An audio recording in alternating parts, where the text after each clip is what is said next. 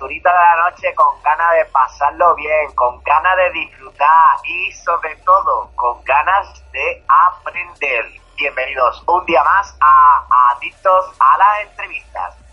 Esta noche, a ver, esta noche va a ser bastante cultural, por así contarlo. Va a ser muy eh, enriquecedora eh, la entrevista que vamos a tener hoy. Va a servir para explicar muchas cosas que siempre, yo creo que algunos por la cabeza se la habrán pasado siempre. Pero antes de seguir, voy a dar esta cariñosa y buena presentación a esa parejita, a mi hermano de batalla, a mis familiares. Aquí tenemos a esta pajarita que nunca puede faltar con nosotros con este característico pelo rojo, que es pura llama la tía, está siempre, uh, no para, la tía eh, Flow es su apellido, así decirlo. Y también tenemos a ese, para que no digáis, me repito mucho, al mochorillo, a ese tío que es la puta polla, el puto amo, y siempre está ahí para debatir y refutar todo. Chavales, tenemos a Nato y Sara. Buenas noches. Buenas noches, guapo. Buenas noches. Pero que, escúchame, yo no te digo que me... Sarita Flow. Sarita Flow, sí, sí, es súper yankee. pero escúchame, yo no te digo que lo repitas todo. Yo lo último que te dije es que cada vez soy un ave distinto. ¿Sabes? Yo aquí... El multiave. Estamos aquí recitando todo el catálogo ornitológico, ¿sabes? Y... Pero hoy no podré quedar de la presentación, ¿eh? Bueno, bueno, no, no está mal, se puede mejorar, ¿eh? Siempre puedes decir más cosas bonitas de mí. No sé, pero que bueno, que, no está mal, vale, va, te lo compro. pues, ¿qué, chavales? ¿Hacemos esa pedazo de presentación para nuestro gran invitado de hoy? Yo es que estoy nervioso, tío, de verdad. Estoy aquí intentando hablar bien, cuidando mis palabras, todas las que digo, ¿sabes? Porque estoy nervioso, nervioso. Así que sí, por favor, empieza ya, ¿sabes? Pues Chavalería, hoy tenemos una entrevista interesantísima. Es una persona que está más cerca de saber, y ojo, de dónde venimos que tú y que yo mismo. Es el ingeniero físico, es maestro en física, candidato a doctor en física, divulgador científico, youtuber, ciudadano del mundo, futuro de closet y ojo, ojo, ojete. Físico de partículas del ser. Tenemos chavales, el placer de presentaros al dueño del canal, This Charming Quark, Marco Alan Valvidia. buenas noches. Hola, hola a todos. Alan. Buenas noches. Muchísimas gracias por esa calurosa bienvenida, esa extensa y muy descriptiva presentación. Ya me empezaba a preguntar de quién estábamos. No, no sé si tenían algún otro invitado, pero un placer estar con ustedes y gracias por abrirme este espacio. Así que todas las preguntas que puedan surgir, aquí estaremos para intentar responderlas.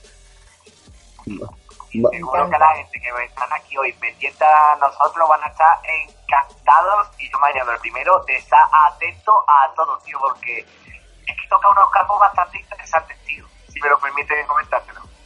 Y hay ganitas, además Nando es el primero, que lo está deseando también. No, sí, sí. Además, eh, cuando lo estabas aquí presentando y tal, la gente que nos esté escuchando tiene que haber pensado que hemos invitado a siete u ocho, ¿sabes? Y no, no, todo, todo, es la misma persona, ¿sabes? Es increíble, tío. Increíble. Yo, yo, antes, antes de seguir, antes de seguir, eh, Alan, tío, eh, lo primero es bienvenido. porque te, voy a, te hemos hecho mil preguntas, ¿vale? Pero ahora leyendo la introducción me doy cuenta de que me, me he dejado la, la, la principal. O sea, ¿qué es un futurólogo de closet? buena, buena pregunta.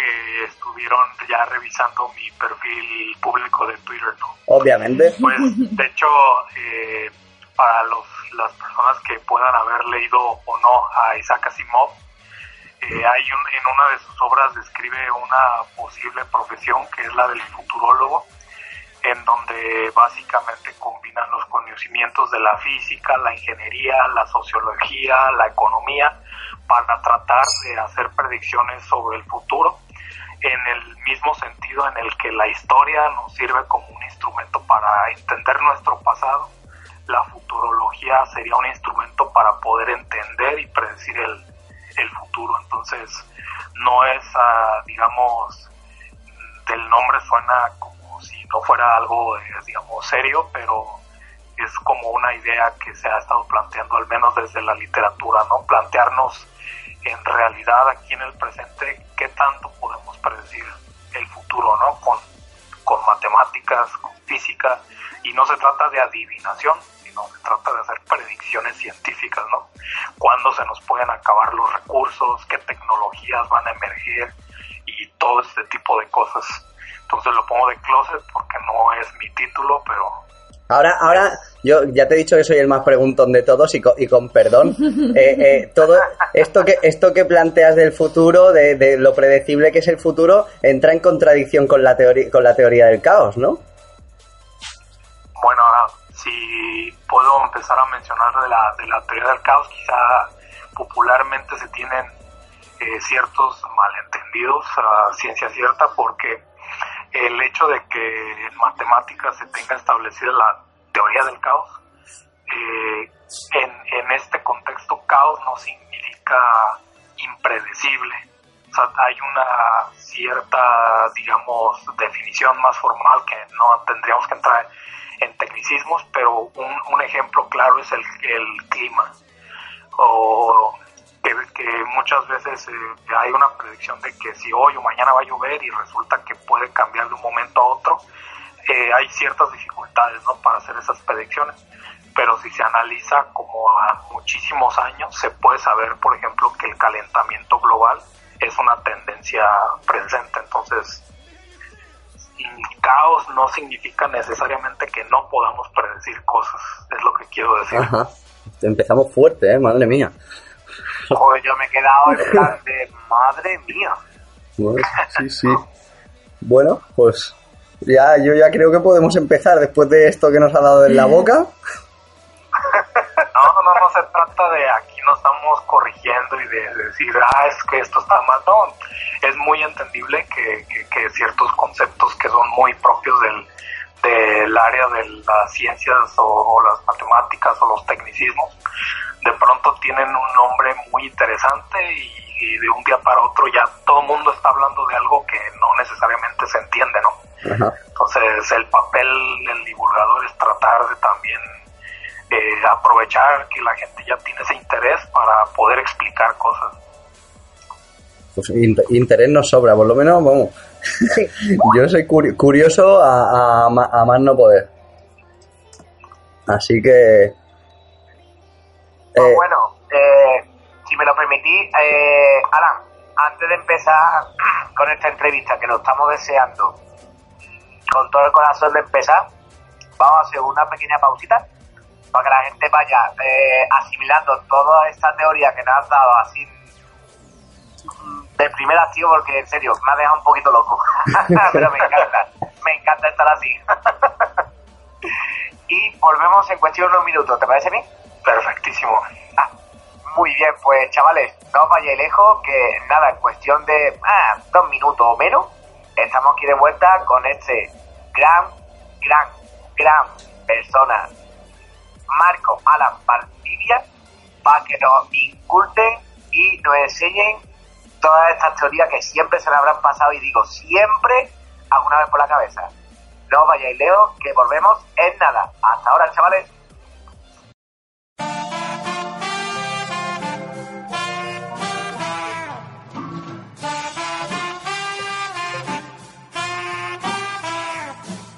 Salvemos al hip hop, hagamos poesía, rimas que hagan que la piel se quede fría después de cuatro años y con la misma libreta. Ya no es el mismo lápiz, la misma mano la que la aprieta. Vuelvo con más construyendo otro futuro. Traigo rimas paganas con la que tu censura. Abrí los ojos y entendí que poco valía mi duro. Y entonces decidí hacer sonar mi murmuro. Vengo a traer cordura en un mundo sin sentido. Si buscas la buena rima, tienes que venir conmigo. He aprendido muchas cosas en mi deber recorrido. Si tratas bien Kiko, él siempre será tu amigo. De hecho, no quiero dinero, lo que quiero es lo que digo. Quiero escuchar rap bueno, yo no soy tu enemigo. Que panda de incompetentes, ya que este no es su destino. Que se vayan a otra parte, yo les muestro el camino. Mañana se verá cuántos aguantan el tirón. Cuando ya empieza a ser fuerte el peso del cinturón. Las subidas, las bajadas, no es ningún misterio. Si las personas que te siguen no tienen criterio, algunos le dan los nervios y analizan sus canciones, rimas que se quedan sueltas. En todos sus renglones. La falta de un poeta se empezó a percibir justo el día en el que se me dejó de escribir. He venido a darlo todo porque es lo que me gusta y desde sátira sativa la cosa ya está muy justa y a veces recapacito mientras me y me vuelve la sonrisa, coño, queda pequeño, vuelvo a escribir y lo hago con carisma. Si quiero las cosas bien, tendré que hacerlas yo misma. Ha llegado mi momento, ha llegado tu lamento, ya no hay nada que decir, te dejé sin argumento. Y para terminar, el principio de mi misión, dar gracias al hip hop por convertirse en mi pasión. Prometo tratarlo con respeto y cariño, que no me falte inspiración en el cuaderno que aratiño. Que pase lo que pase, nunca salga de mi vida. Escribir es la cura que mi porque él siempre estuvo ahí, en las buenas y en las malas, y a los malos le disparo. El tiempo me dio la bala, aquí escribiendo frases, sabía que volvería con el apoyo de mi gente. Por fin ha llegado el día, quiero demostrar que puedo con toda mi valentía. Que se note tu derrota, que se note mi alegría. Yo soy esa espinita que se clava en la garganta, tú tiras el rap al suelo, yo soy quien lo levanta. No podrás tirar la toalla, tendrás que tirar la manta, porque ya estás doblegado ante esta principianta.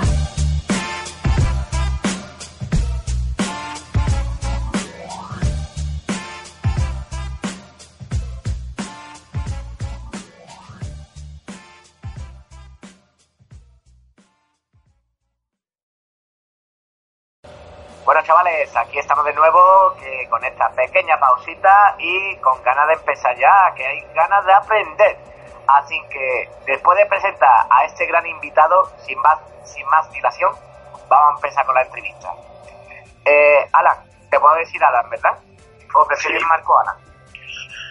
Alan o Marco Alan está excelente, como, como prefieran. Perfecto. Pues, eh, Marco Alan, eh, te hemos intentado definir un poco al principio, pero ¿puedes decirnos quién es Marco Alan Valdivia?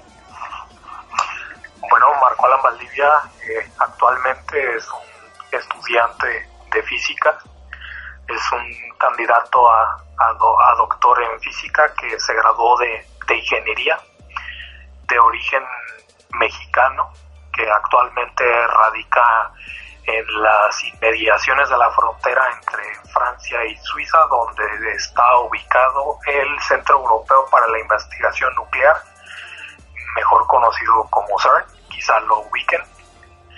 Y aquí es donde realizo mis investigaciones y también me dedico a hacer eh, difusión de la ciencia y la tecnología. En algunos eh, lugares del mundo le conocemos como divulgación científica, en otros comunicación pública de la ciencia, pero a fin de cuentas eh, viene siendo lo mismo, ¿no? Ciencia y más ciencia. Bueno, ni más ni, ni más ni menos. Y eh, perdona, Alan, la pregunta, ¿cuántos años tienes? Yo tengo 26 años la última vez que revisé, así que creo que sigo teniendo 26. Las matemáticas no fallan, ¿no? Ahí. Las matemáticas no fallan, pero mi memoria ciertamente sí.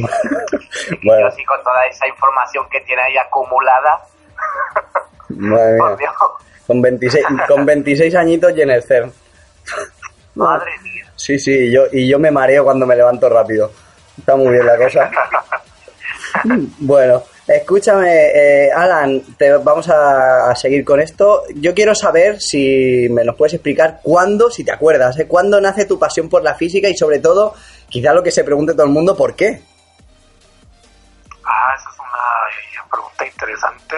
Yo eh, originalmente en el contexto en el que crecí, yo interactuaba más con gente que se dedicaba, por ejemplo, a la ingeniería y a otras profesiones, pero en particular me emocionaba mucho el tema, por ejemplo, de, los videojuegos, eh, la electrónica, la robótica. Entonces, estando más en ese círculo, digamos, estaba más interesado por la ingeniería.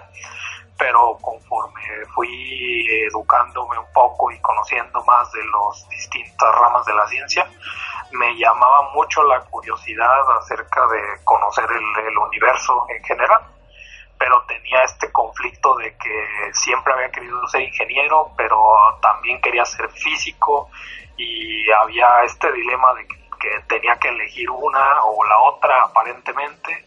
Un día recordé, bueno, pero hay gente que estudia ingeniería química y dije, estudiar la ingeniería física, ¿no? Y simplemente me puse ahí seis meses antes de entrar a la universidad, busqué en Google ingeniería física y efectivamente resultó que esa era una de las posibilidades y simplemente empecé por ahí, ¿no?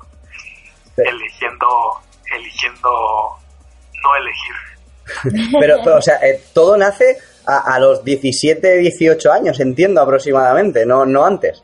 Bueno, bueno, la definición de a qué me quería dedicar, sí, pero ya en retrospectiva, digamos, siempre me había hecho preguntas que, que, que simplemente las respuestas estaban en, en, la física, ¿no? O sea, tendría que empezar como en lo anecdótico de, de exactamente a qué sucesos, ¿no? O sea, pero cosas tan simples como, no sé, el clima, el espacio, el día y la noche, la, los arcoíris, o sea, son muchísimas cosas que, que, que nos rodean en todo momento, pero eh, sufrimos eh, los seres humanos eh, al vernos en la cotidianidad, dejamos de hacernos las preguntas interesantes.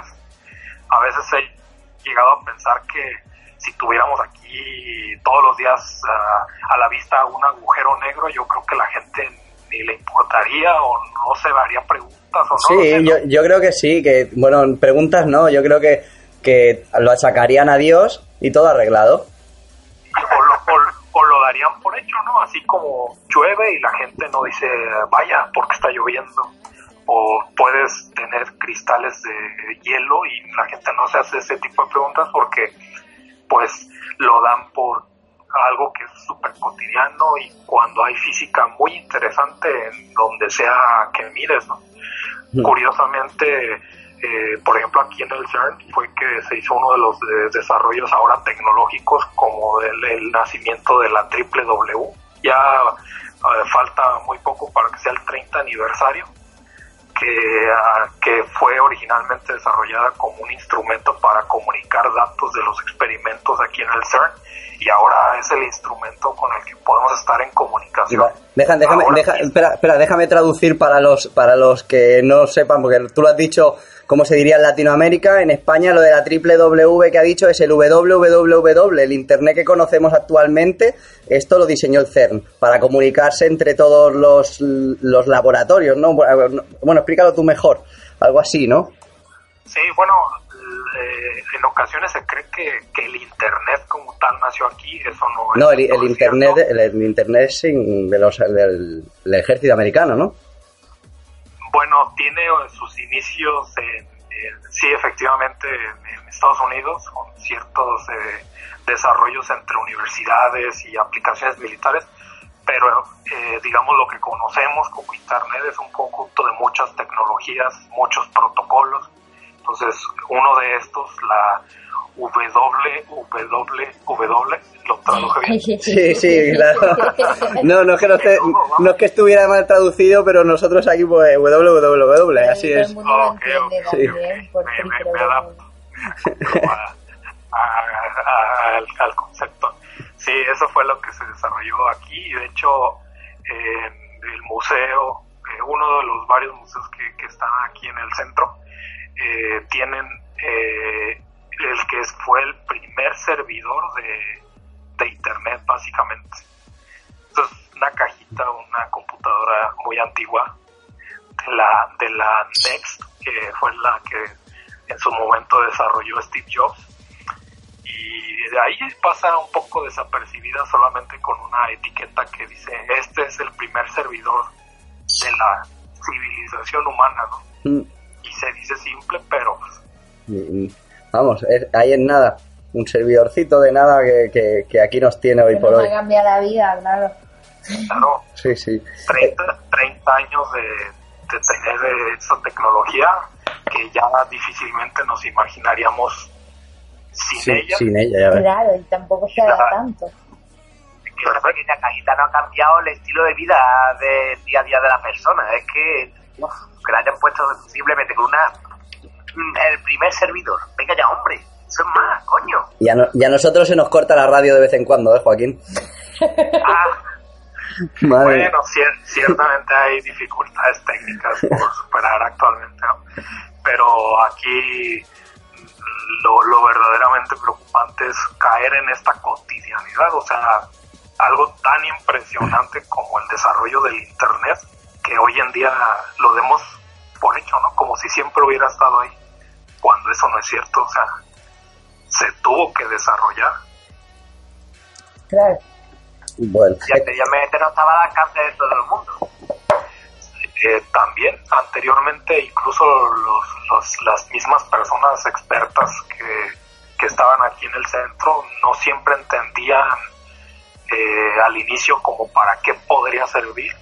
Sea, había gente que apenas se, se imaginaba, bueno, si aquí la gente cuando quiere visitar el centro se registra en una libreta o llama por teléfono, a lo mejor eh, esta tecnología pueda servir para que la gente se registre a las visitas por internet, ¿no? Ahora es algo que es obvio, o sea, pero en aquel entonces fue un invento y donde todo el mundo tuvo que empezar a crear ideas como qué tal si nos serviría para transmitir radio por internet, por ejemplo, ¿no? A alguien se le tuvo que ocurrir en algún momento y es Sí. posible. buena, buena cabeza tenía, buena cabeza. Ya. Vale, yo, te, yo te quiero hacer una pregunta, Alan, porque lo que estábamos hablando esto de, de cuando eras pequeño ¿no? y cuando nace tu pasión por la física, solo una pregunta. ¿Te, te podemos imaginar como el típico niño este que imaginamos de pequeño físico haciendo cohetes y cosas de estas o, o no hacías estas cosas? Haciendo robores. Pues no necesariamente en esa área particular de la física, pero sí me pueden imaginar como el, el típico niño que, que era muy curioso sobre cómo funcionaban las cosas, los mecanismos, y, y, digamos, era muy común para mí que rompía las cosas, o sea, quería, que era tanta mi curiosidad por saber cómo funcionaba algo que rompía las cosas para ver de qué estaban hechas y obviamente me metía en problemas con mi familia por eso, ¿no? Porque rompía cosas que no tenía que romper.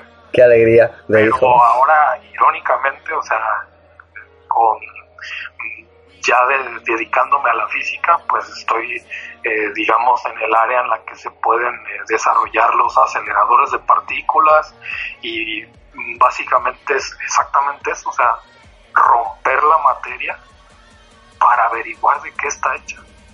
O sea, sigo siendo un niño, pero ahora con instrumentos mucho más costosos, ¿no? O sea, es como profético, si lo quieren ver así. No, no, sí, sí, bastante. Bastante, la verdad. Vale. Todo lo que donde llega la curiosidad, ¿eh? Sí, ni más ni menos. Aquí lo tenemos. Sí, ya centro. sabéis, si vuestros hijos rompen cosas así, porque Dejarlo. hay que dejarlo.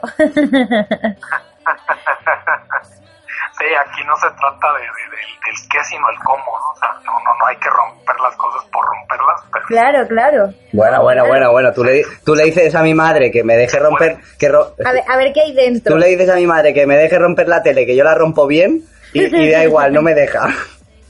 Sí. pero aquí rom- rom- saber romper las cosas se puede hacer como un profesional, ¿no? O sea, desarmar, este, desensamblar, entender. Sí, sí, no, no, no, no tiene que ser romper las cosas con fuerza bruta, tampoco se trata de eso, pero sí, el, la moraleja aquí es, si te gusta romper cosas para estudiarlas, dedícate a aceleradores de partículas.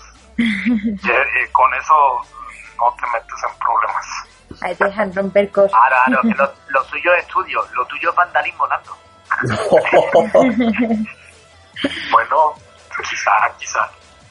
Bueno, pues vamos a pasar con la siguiente pregunta, Marco. Ya sabemos cuándo nace tu pasión por la física, pero ¿y por la divulgación?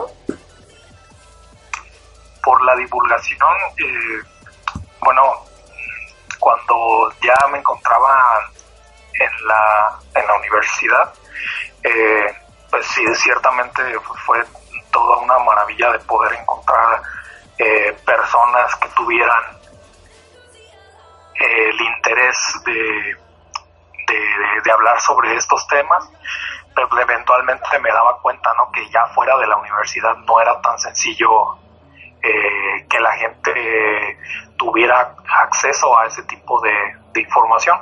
Y en aquel entonces, digamos, en YouTube estaba surgiendo muchos eh, canales que hablaban sobre estos temas y, y así como podríamos ver un documental o alguna película, pues digamos, a mí me gustaba ver mucho videos sobre ciencia en, en internet. Y eventualmente eh, recuerdo que, que conforme me iba desarrollando profesionalmente me di cuenta que había cosas que, que quizás se podían explicar de mejor manera o que no se informaba de la manera correcta o cualquier, cualquier motivo.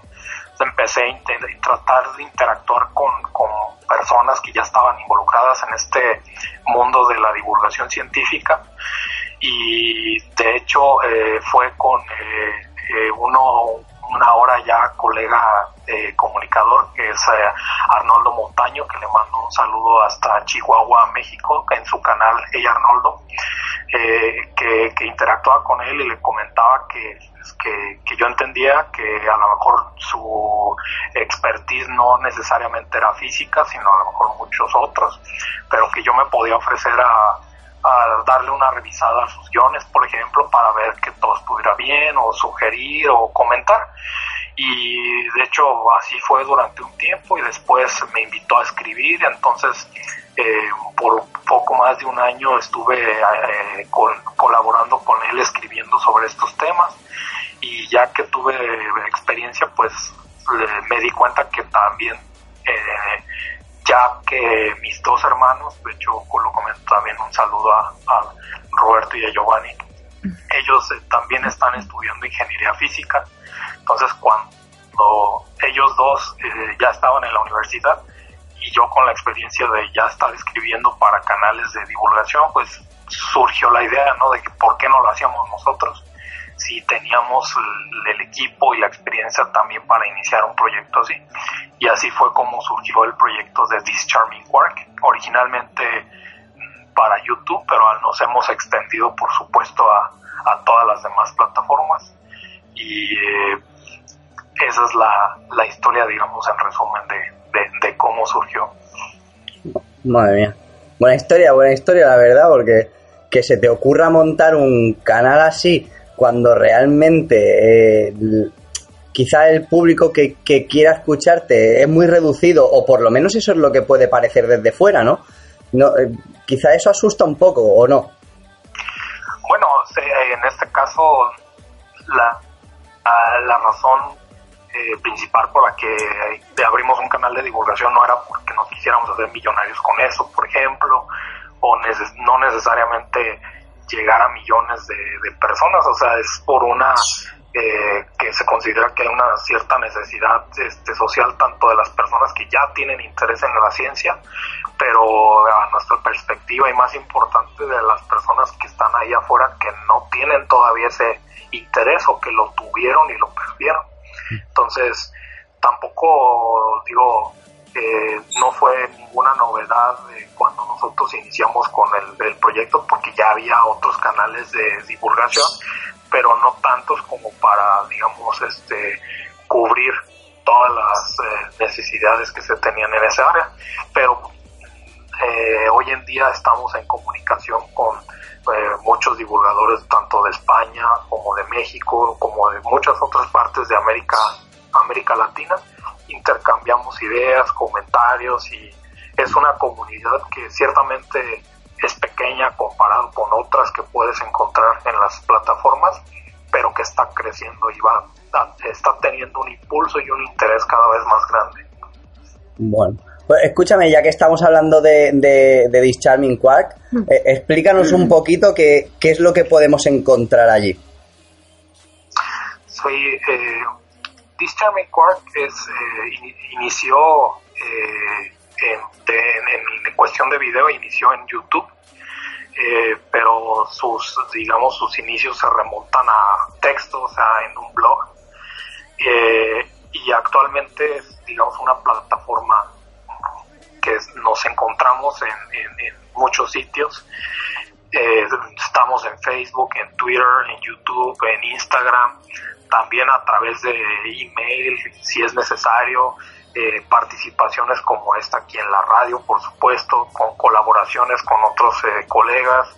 También estamos eh, en proceso de, hacer públicas, digamos, ciertas tecnologías que desarrollamos para asistirnos en el, en el proceso de, de, hacer la comunicación. Entonces,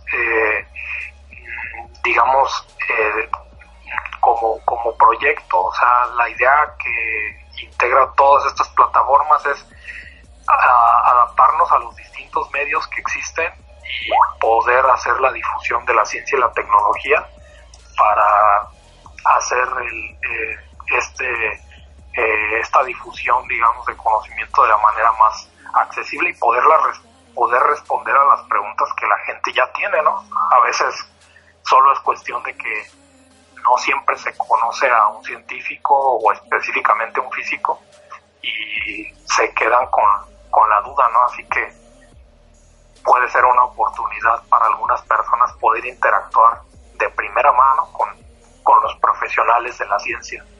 Que, que, por ejemplo, a lo mejor otras plataformas tuvieron la curiosidad de iniciar un proyecto de comunicación científica, pero no necesariamente se dedican a la ciencia, que eso no está mal, pero digamos nuestro valor agregado es que de primera mano nosotros nos dedicamos a la ciencia y hacemos divulgación y creamos tecnología para hacer divulgación y estamos dispuestos a, a llegar a todas las personas que tengan preguntas para ser respondidas. Eso está muy bien, la verdad. Pues, además de verdad que casi siempre es que Hombre, Nando, tú que eres una persona curiosa, constantemente seguro que se te ocurren mil preguntas por la cabeza, ¿verdad? Claro, claro, claro, sí, sí, es que sí, además... siempre andamos buscando documentales y tal, y lo que pasa con los documentales es que quizás estén ya un poco antiguos, ¿no? No, y hay tanta... Los hay, encontramos... Hay, desinforma, hay información y desinformación, por lo cual acabas siempre haciéndote un poco de lío, ¿sabes? Sobre esto por lo cual a mí me, me, me, me gusta mucho. Esto de, de, es que no me había pasado en la vida, ¿sabes? Yo no, no puedo hablar con esto de estas cosas con nadie, así que pues esto, esto es una pasada, ¿sabes? Está bien No, la yo, yo, iniciativa. yo lo puedo entender, e incluso les comentaba de que yo cuando era niño tenía acceso, por ejemplo, a, a gente de ingeniería, pero yo conocí a un físico hasta que entré a la universidad aun cuando yo estaba interesado, aun cuando yo quería encontrar, eh, eh, o aun cuando yo quería eh, entrar a ese, a ese campo, ¿no? Entonces, para una persona que, que, no tiene necesariamente la, la, oportunidad o el interés de estudiar física, pues debe ser muchísimo más difícil o con menor probabilidad de poder interactuar con un físico o con un científico en general. Entonces, por eso es muy importante pues hablar de tú a tú, o sea, como lo estamos haciendo ahora. Sí, sí, nos encanta. Mucho además. pues, Alan, si me lo permite, a ver, ¿crees que el público común es capaz de comprender lo que como divulgador tratas de explicar? ¿O necesitan unos mínimos conocimientos básicos para entender lo que un físico de partículas es capaz de explicar?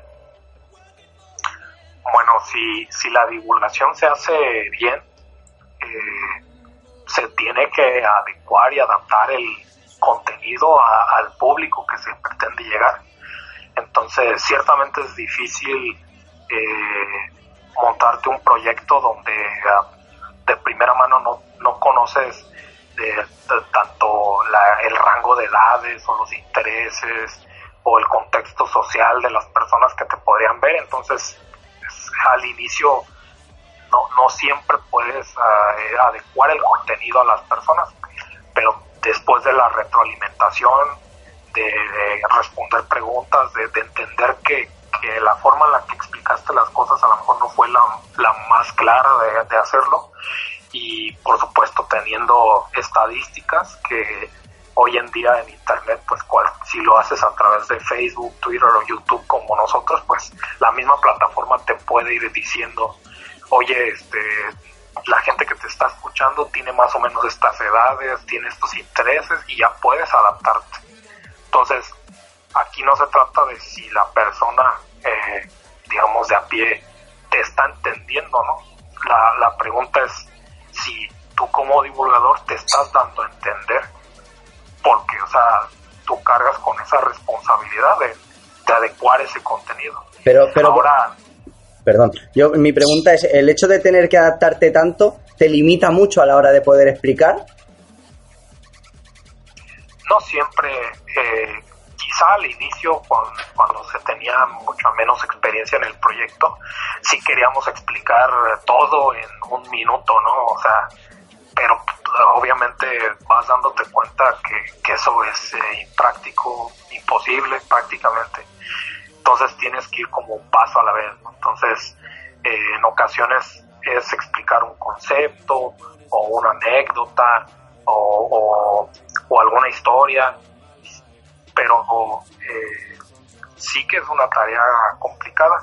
También en- entiendo la parte de la, la duda de si necesitas ciertos conocimientos previos.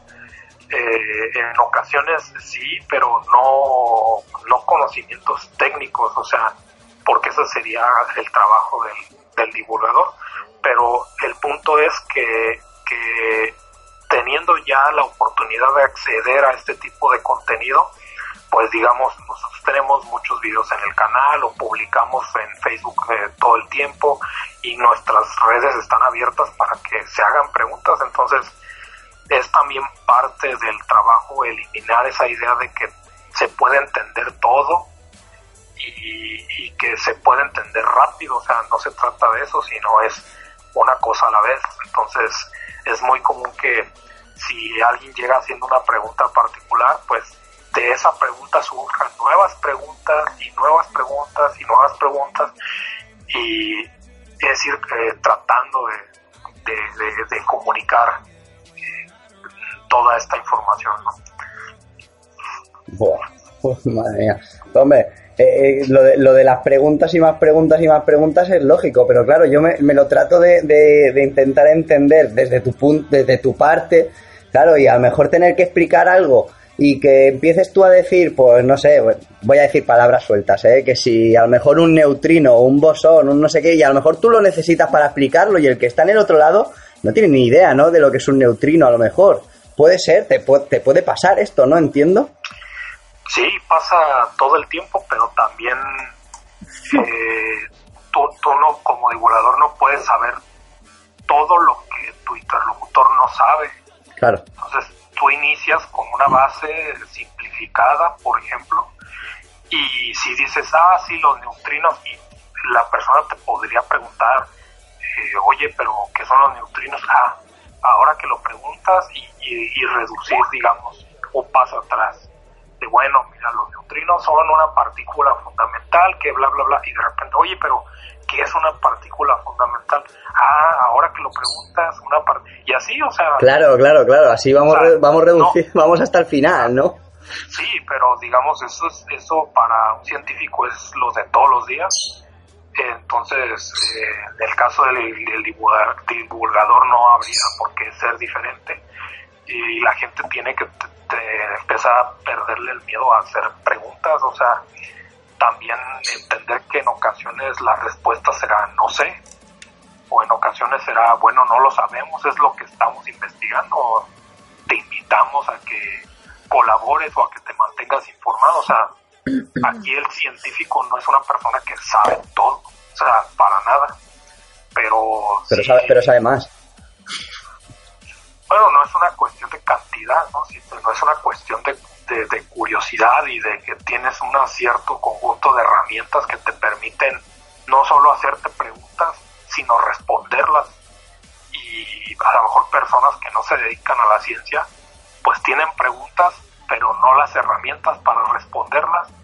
Pero la divulgación cubre ese, ese hueco, ¿no? Entonces, las personas que tienen preguntas pero no tienen las herramientas para contestarlas por, por sí mismas, pues pueden hacer preguntas a quien sí pueda ayudarles. Entonces, por eso es la importancia de acercar la ciencia a, a todas las personas. Genial. Vamos. Yo me estoy quedando, oh, madre mía. Yo, me están encantando las respuestas, tío. Sí, sí. Aclarado todo, ¿eh? Además, no queda nada, no queda nada en el tintero. Bueno, a ver, yo voy a ir con una pregunta interesante. a ver. entendemos que un físico es alguien que cree en todo aquello que se puede calcular. Pues entiendo que no todo se puede tocar, pero ¿puede un físico de partículas creer en Dios? Uy, vaya, vaya, vamos, empezamos fuerte. A ver, bueno, primero no puedo hablar por todos los físicos, eh, eso es una, ¿no? Eh, ahora también los físicos, o sea, somos personas, las personas pueden tener multi- múltiples eh, eh, creencias, eh, eh, religiones o ideologías, así que no entra en ningún momento, o sea, en principio no hay una contradicción en que, una persona pueda tener un cierto conjunto de creencias o que se dedique en particular a, a la física. Ahora, eh, yo puedo hablar, digamos, por, por mí y los demás podrán hablar por, por sí mismos. Eh, eh, en mi caso, yo no me considero una persona creyente en, ningún aspecto y hay ciertas escalas que, se, han propuesto para poder medir, digamos, este tipo de situaciones. No recuerdo el nombre de la escala, pero por ejemplo del 1 al 7 se plantea, por ejemplo, que hay personas que están absolutamente ciertas de que Dios existe o que están prácticamente seguras de que Dios existe o, y a la mitad es como de no tienen pruebas de que sí o no pueden, tienen pruebas de que no y del extremo eh, último pues es las personas que estarían absolutamente ciertas de que no. Entonces eh, hay gente que plantea incluso que las personas pues por muy científicos que sean no podrían plantearse la, la, en una postura de que están absolutamente ciertos de que no existe porque la duda va, va a seguir ahí. Ahora, eh, estoy consciente de que eso no es eh, precisamente una respuesta en específico, pero desde el punto de vista de la física, o sea, la, la, existencia o no existencia de un ser creador, o sea, se maneja como cualquier otra hipótesis física. Entonces, eh, todas las hipótesis físicas pues tienen que tener una propiedad de falseabilidad, se le llama, o sea, poder decir, esta es la hipótesis y mediante este proceso vamos a determinar si es cierto o si es falso. Y si una hipótesis no puede darle el valor de cierto o de falso, simplemente no es una hipótesis científica. Entonces, eh, en particular el problema precisamente con la existencia de un ser creador es de que no podemos probar ni que existe ni que no existe. Por lo tanto, empieza a ser difícil eh, continuar esta hipótesis como una hipótesis científica. Ya si nos vamos a lo que sí conocemos de la física y lo combinamos con la, digamos, el desarrollo histórico de, de, de, de cómo surgió la civilización humana, la, la necesidad de, ponerle un creador a, lo que entendemos por el universo. Eh, actualmente con los conocimientos modernos de la física no conocemos que hasta donde sabemos no habría sido necesario, digamos, eh, ningún creador, ¿no? O sea, tendría que entrar como en los detalles más específicos y seguramente me harán más preguntas al respecto. Pero tiene que ver, tiene que ver, este, por ejemplo, con la, la teoría del Big Bang, que de por sí tiene muchos malentendidos. Eh, Uf, ya está. Pero... Muchos malentendidos. Ahora, ahora, sí que nos acabas de dejar ahí. ¿Por qué? No, bueno, espera, espera, déjalo que acabe porque si no, si nos sí, vamos sí. por todos lados. Sí, bueno, ahora, ahora que menciono lo de, lo de, lo de Big Bang, bueno, primero sí, sí, sí, espero que haya quedado un poco más clara la distinción entre una hipótesis y una sí, hipótesis sí. científica. Sí. sí, claro. Entonces, cuando se habla de, de del origen del universo, siempre la, las personas normalmente hablan de, ah, es que el Big Bang es el origen o la gran explosión y bla, bla, bla. Y bueno, yo entiendo por qué pueden surgir ciertos malentendidos, pero pues vamos a tratar de, de aclararlos. Para, para empezar, eh, uno de los argumentos que las personas eh, que apuestan por por la hipótesis de la creación de, de un Dios creador, pues hablan de que hasta donde tienen entendido no hay nada que pueda surgir de la nada. Y por mucho que para nuestra intuición le sea difícil entender o asimilar, en física desde hace muchísimas décadas sabemos que efectivamente se puede crear algo a partir de nada. Pero, pero también eso puede causar confusión, ya vamos a otro nivel, ¿no? Creo que en este caso es un problema quizás hasta de, de lenguaje, porque cuando hablamos de vacío en el idioma popular, lo asociamos directamente con la ausencia de todo, ¿no? Que algo vacío es simplemente algo o un espacio vacío es algo donde no existe nada, ¿no? No hay materia, no hay energía, ¿cierto? Es lo que entenderíamos. Exacto. Sí. Bueno, claro. En, física. Yo lo entendería como algo comprimido, como que está, no sé, como que, como la una olla de presión. No sé, puede ser. Bueno, en este caso, eh, imaginemos que tenemos, este, no sé, el LHC, un ejemplo, que tienes tu acelerador de partículas en casa. Lo típico. lo típico, lo que cualquiera tendría en casa. A la cigarro yo lo tengo al lado de la batidora. Sí, sí, yo aquí tengo el mío abajo, ¿no? Entonces, lo que quieres es que, que, que empezar a extraer lo que está en el interior de los, de los tubos de la máquina, por ejemplo.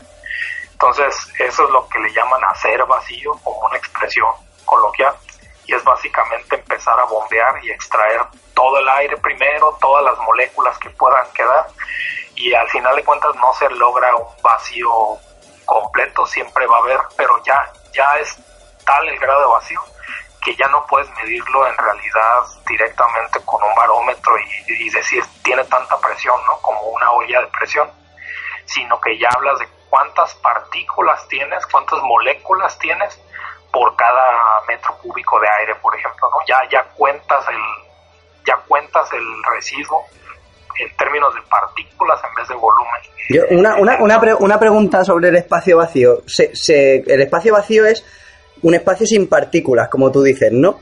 Pero, pero ¿sería un espacio sin luz también? O sea, ¿los fotones son partículas o...? Ay, sí, ya voy. Vale, perdón. Entonces, adelantado. coloquialmente ya estamos de acuerdo que la gente le diría vacío a un lugar donde no tiene nada. Pero en física, el vacío físico se define, o sea, es una definición como el estado de mínima energía de un sistema. Y en mecánica cuántica, el estado mínimo de un sistema, del, el estado de energía mínimo de un sistema no es cero. O sea, puedes no tener partículas y aún así tener algo. Entonces es contraintuitivo, lo sabemos, pero es algo que hay muchísimos experimentos que digamos, verifican que, efectivamente se puede crear algo a partir de la nada, pero hay reglas que son las leyes de la física, ¿no? Y básicamente estas reglas es que eh, la energía y, bueno, hablemos en este momento solo de la energía, pues se tiene que conservar. Entonces, eh, por cada, por ejemplo, por cada partícula de materia ordinaria que se pueda crear, tiene que haber una partícula de antimateria en el mismo proceso. ¿Sí? De tal manera que antes y después es como si no hubiera sucedido nada. Quizá un ejemplo más, más ordinario sea, imaginemos que vamos al banco y tienes nada de dinero, cero, cero dólares, cero euros, cero la moneda que manejen.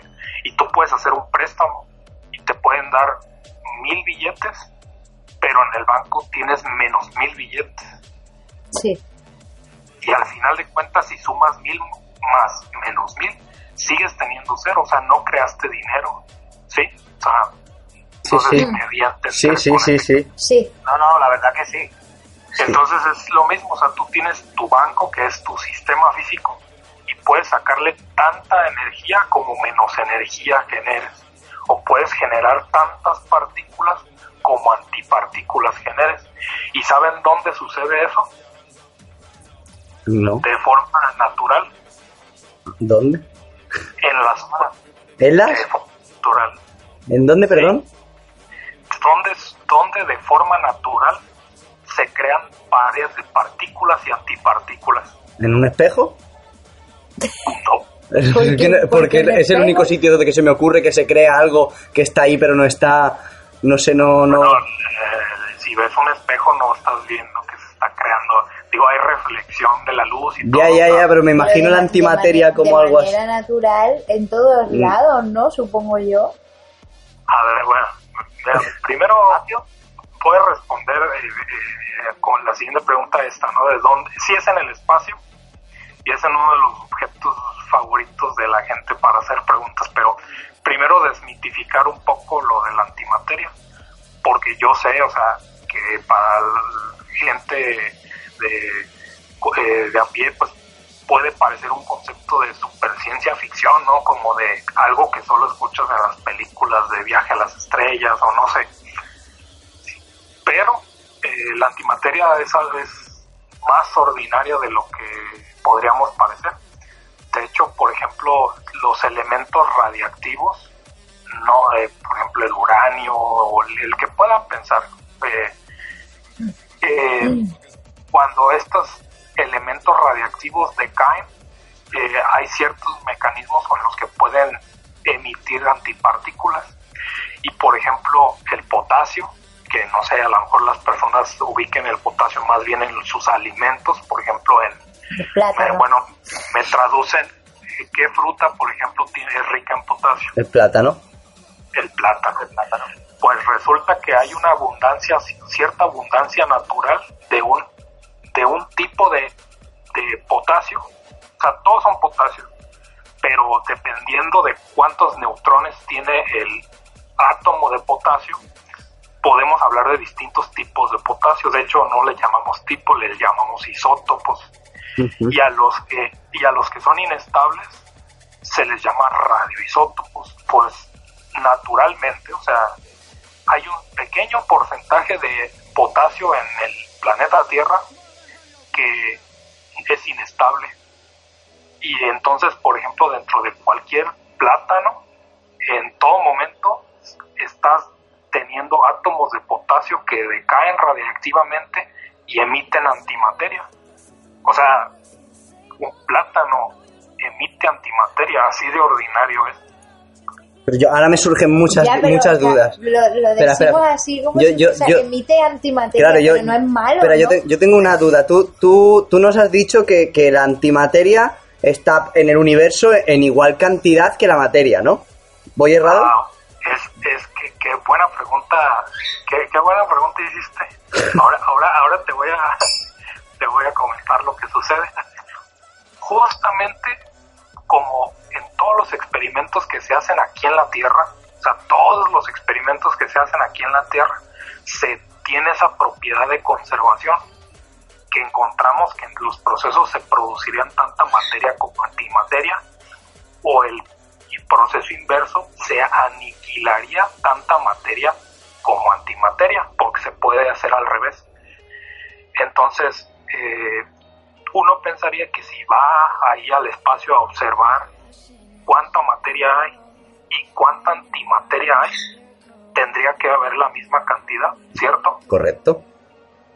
y no Pero si cada partícula de materia tiene su contra de antimateria... ti- Uy, me estoy volviendo loco, ¿eh? Eh, te has dicho, creo que por cada número de materia hay, hay uno de antimateria, ¿no? claro. Pero ha dicho por varias. O sea que no por cada materia tiene que tener su antimateria. No, ahora o lo he entendido yo mal. Alan se nos fue. Hola. Hola. Uh, va a tocar música. Pues, señores, volvemos enseguida para ver si... a lo Ah, espera, espera, espera, espera, espera, lo tenemos por aquí. ¿Alan? Sí sí Ah, vale, que se, se nos había cortado contigo. ah, Te, te- te- ¿Dónde? te preguntábamos lo de eso, de si yo teóricamente entiendo que por cada partícula de materia, como tú dices, hay una de materia, por lo cual no entiendo esto de que hay menos. Pues nosotros tampoco. Ah, es vale. uno de los problemas abiertos de la física.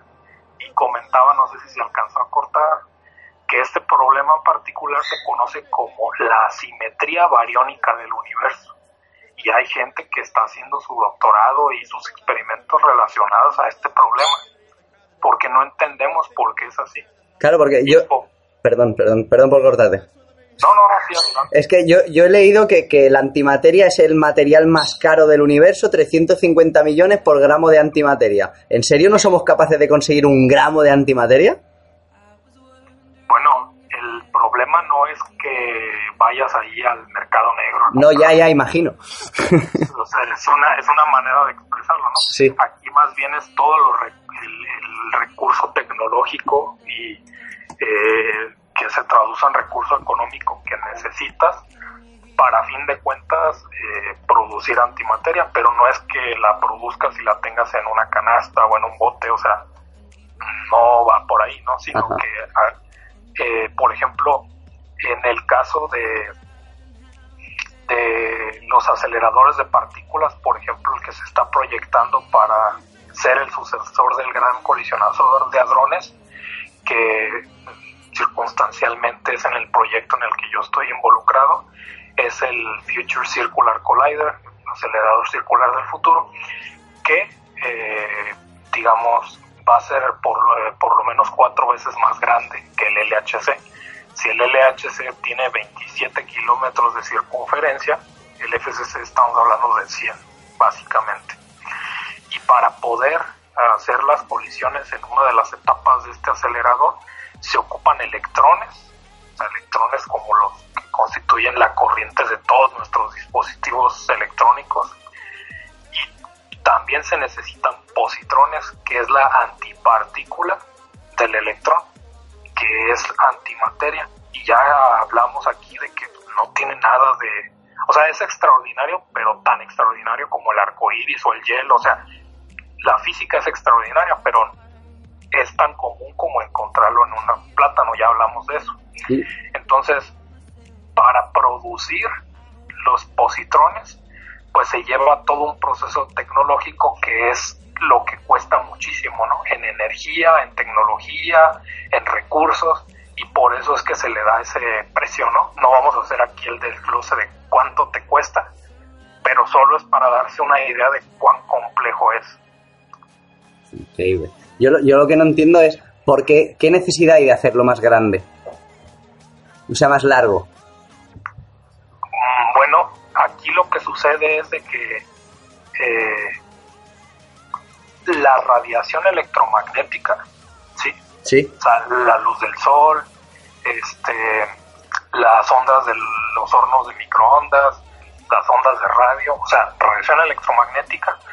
Toda radiación electromagnética se produce cuando las partículas que poseen carga, como el electrón, ya las mencionamos, como el positrón, también ya lo mencionamos, cuando sufren una aceleración, emiten radiación. Es algo que se conoce desde hace muchísimo tiempo de la, de la eh, electrodinámica clásica. Y digamos históricamente, pues eso fue su, un gran hito en su momento cuando entendíamos la óptica y la electricidad y el magnetismo como cosas separadas pero fue Maxwell en su momento quien fue quien describió que en realidad eran distintos aspectos de un mismo fenómeno y ahora la, electro, la electrodinámica pues simplemente entiende tanto la electricidad, el magnetismo y la radiación como aspectos de un mismo fenómeno. Bueno, la radiación electromagnética eh, al producirse con una aceleración eh, pensemos, por ejemplo, si estás en un automóvil, en tu coche, o digo, ahí traduzcanme español latinoamericano. a- no, no, va bien, va bien. Tranquilo, cuando, estás en, cuando estás en una curva, aunque tú vayas a la misma rapidez, sientes una fuerza que te está empujando hacia afuera de la curva, ¿cierto? Sí. Sí. Es una fuerza, en este caso provocado por que tu velocidad está variando. Sea, tú no pisas más o menos el acelerador, pero por estar en una circunferencia o en fragmentos de circunferencia, sufres una aceleración. Las partículas también. Entonces, en, en el LHC, como es una circunferencia, y la siguiente pregunta es por qué tiene que ser una circunferencia, eh, entre más eh, pequeño sea el radio de esta circunferencia, mayor es la aceleración y más radiación se pierde. Entonces, todo el recurso energético que invertiste en acelerar estas partículas se pierde de manera continua, bueno, una fracción se pierde de manera continua al estar en circulación. Entonces, digamos, es la radiación que se emite, es el costo energético para mantenerlo en esa órbita circular. Entonces, eh, el hacerlo más grande es para que haya una aceleración mucho menor y puedas no perder tanta energía por esta radiación. A esta radiación se le conoce como radiación sincrotrón. Y el término sincrotrón también yo sé que suena como de ciencia ficción, pero es el término de la máquina donde primero se observó esta luz y bueno, esa es otra historia. Pero esa es la razón por la que la idea es hacerlo más grande. Madre mía. Joder, y en, ese, o sea, tú estás participando ahora mismo en la construcción, bueno, la idea, construcción o como sea, del nuevo acelerador este. Sí, en esta etapa es el diseño conceptual, o sea, todavía no se está haciendo la construcción y obviamente no soy el responsable ni para nada, ¿no? O sea, hay muchas personas de muchísimos países trabajando, cada quien aportando eh, su granito de arena para el diseño eh, y yo estoy, yo formo parte del equipo, ¿no? De las personas que están en esa, en ese proyecto. Muy bien. Eh, yo, escúchame, Alan, me gustaría hacerte una pregunta que nos hace, bueno, nos, nos, hacen por allí. Es, es mi, es mi ex profesor, ¿vale? Yo desde aquí le mando un saludo, porque, y además es una pregunta, no sé si será, si, si la podrás eh, contestar, pero bueno, yo te la planteo. Dice, la tecnoética, término creado ya en el 97 por Roy Ascott, eh, supone una corta pisa en la investigación, es un mal necesario, debe existir un límite, nos adaptamos a los avances tan rápidos, ¿qué piensas? Dice, uno de mis escritores de cabecera es Asimov, para mí un filósofo, un filósofo y estas preguntas siempre están ahí. Asimov es para mí una mezcla entre científico y filósofo, un genio. Que dice que muy interesante y que le está gustando mucho lo que dices. Eh, pues un saludo donde esté. Sí, eh, eh, ciertamente no, no había escuchado como tal el término tecnoética, pero creo que se entiende, ¿no? Básicamente la mezcla de estos dos conceptos. Ciertamente hemos eh, pasado históricamente por ciertos conflictos que han sucedido por muchas razones, pero en particular se ha sufrido por tener una comunidad científica enfocada tanta, tanto en el desarrollo científico y un poco alejado ¿no? de, la, de la parte humana de, toda actividad que, realiza el, el, ser humano. Entonces, eh, siempre se ha planteado, y más en la época moderna, con el surgimiento de la capacidad prácticamente de autodestruirnos como civilización, pues ha surgido cada vez más esa preocupación, ¿no? Entonces, eh, es tan eh, es, tan peligroso plantearse eh, el, limitar a la ciencia o a la tecnología como no limitarla y ciertamente pues es un dilema que no, como lo mencionaba, ¿no? Ya rozando lo, lo filosófico, de lo personal no creo que se trate de tomar un partido de, irse a un extremo o al otro, pero siempre tener como esta responsabilidad de saber que, que pues por muy que sea científico de, de, de tú estar en escritorio y haciendo cálculos y lo que sea, o con experimentos, o tratando con personas, o sea, eventualmente va a impactar a, la, a los seres humanos. Entonces la gente que desarrolló el Internet, pues tenía una aplicación en mente, o a lo mejor ni siquiera la tenía, y ahora no imaginamos nuestra vida sin, sin este invento. Entonces es parte de la dificultad de decir lo que estamos desarrollando hoy no somos capaces humanamente de intuir cuáles son todas las implicaciones. Por ejemplo, regresando a lo que les estaba contando de la radiación sincrotrón, algo que parecería como simplemente una dificultad técnica de producir en radiación donde no la querías, alguien se dio cuenta que si diseñabas la máquina justamente para producir esa radiación, se podía aprovechar para muchísimas cosas. Y actualmente hay tipos de aceleradores que se llaman precisamente fuentes de luz sincrotrón que se utilizan para producir luz de muchísimas longitudes de onda. Básicamente, antes de las fuentes de luz, por cada tipo de radiación que querías, tú necesitabas una fuente distinta. Si tú querías rayos X, necesitabas una fuente de rayos X. Si querías radiación ultravioleta, necesitabas una fuente de luz ultravioleta. Y una fuente de luz sincrotrón te permite sintonizar dentro de cierto rango una gran cantidad de distintos tipos de radiación y tiene aplicaciones en el campo de la medicina, por ejemplo. Tiene la capacidad de estudiar la estructura a la escala de, de las moléculas y desarrollar medicamentos o eh, muchísimas otras aplicaciones. Creo que un término para que la gente lo pudiera entender un poco más es que así como llamamos microscopio al dispositivo que te puede permite ver las cosas del orden de micras, una fuente de luz sincrotrón te permite observar cosas del orden de nanómetros. Y regresando a la pregunta de la ética, si nos hubiéramos dicho, ¿sabes qué? Como no sabemos a dónde puede llegar esta tecnología, no la hacemos, nos hubiéramos perdido de cosas positivas. No sé si me explico.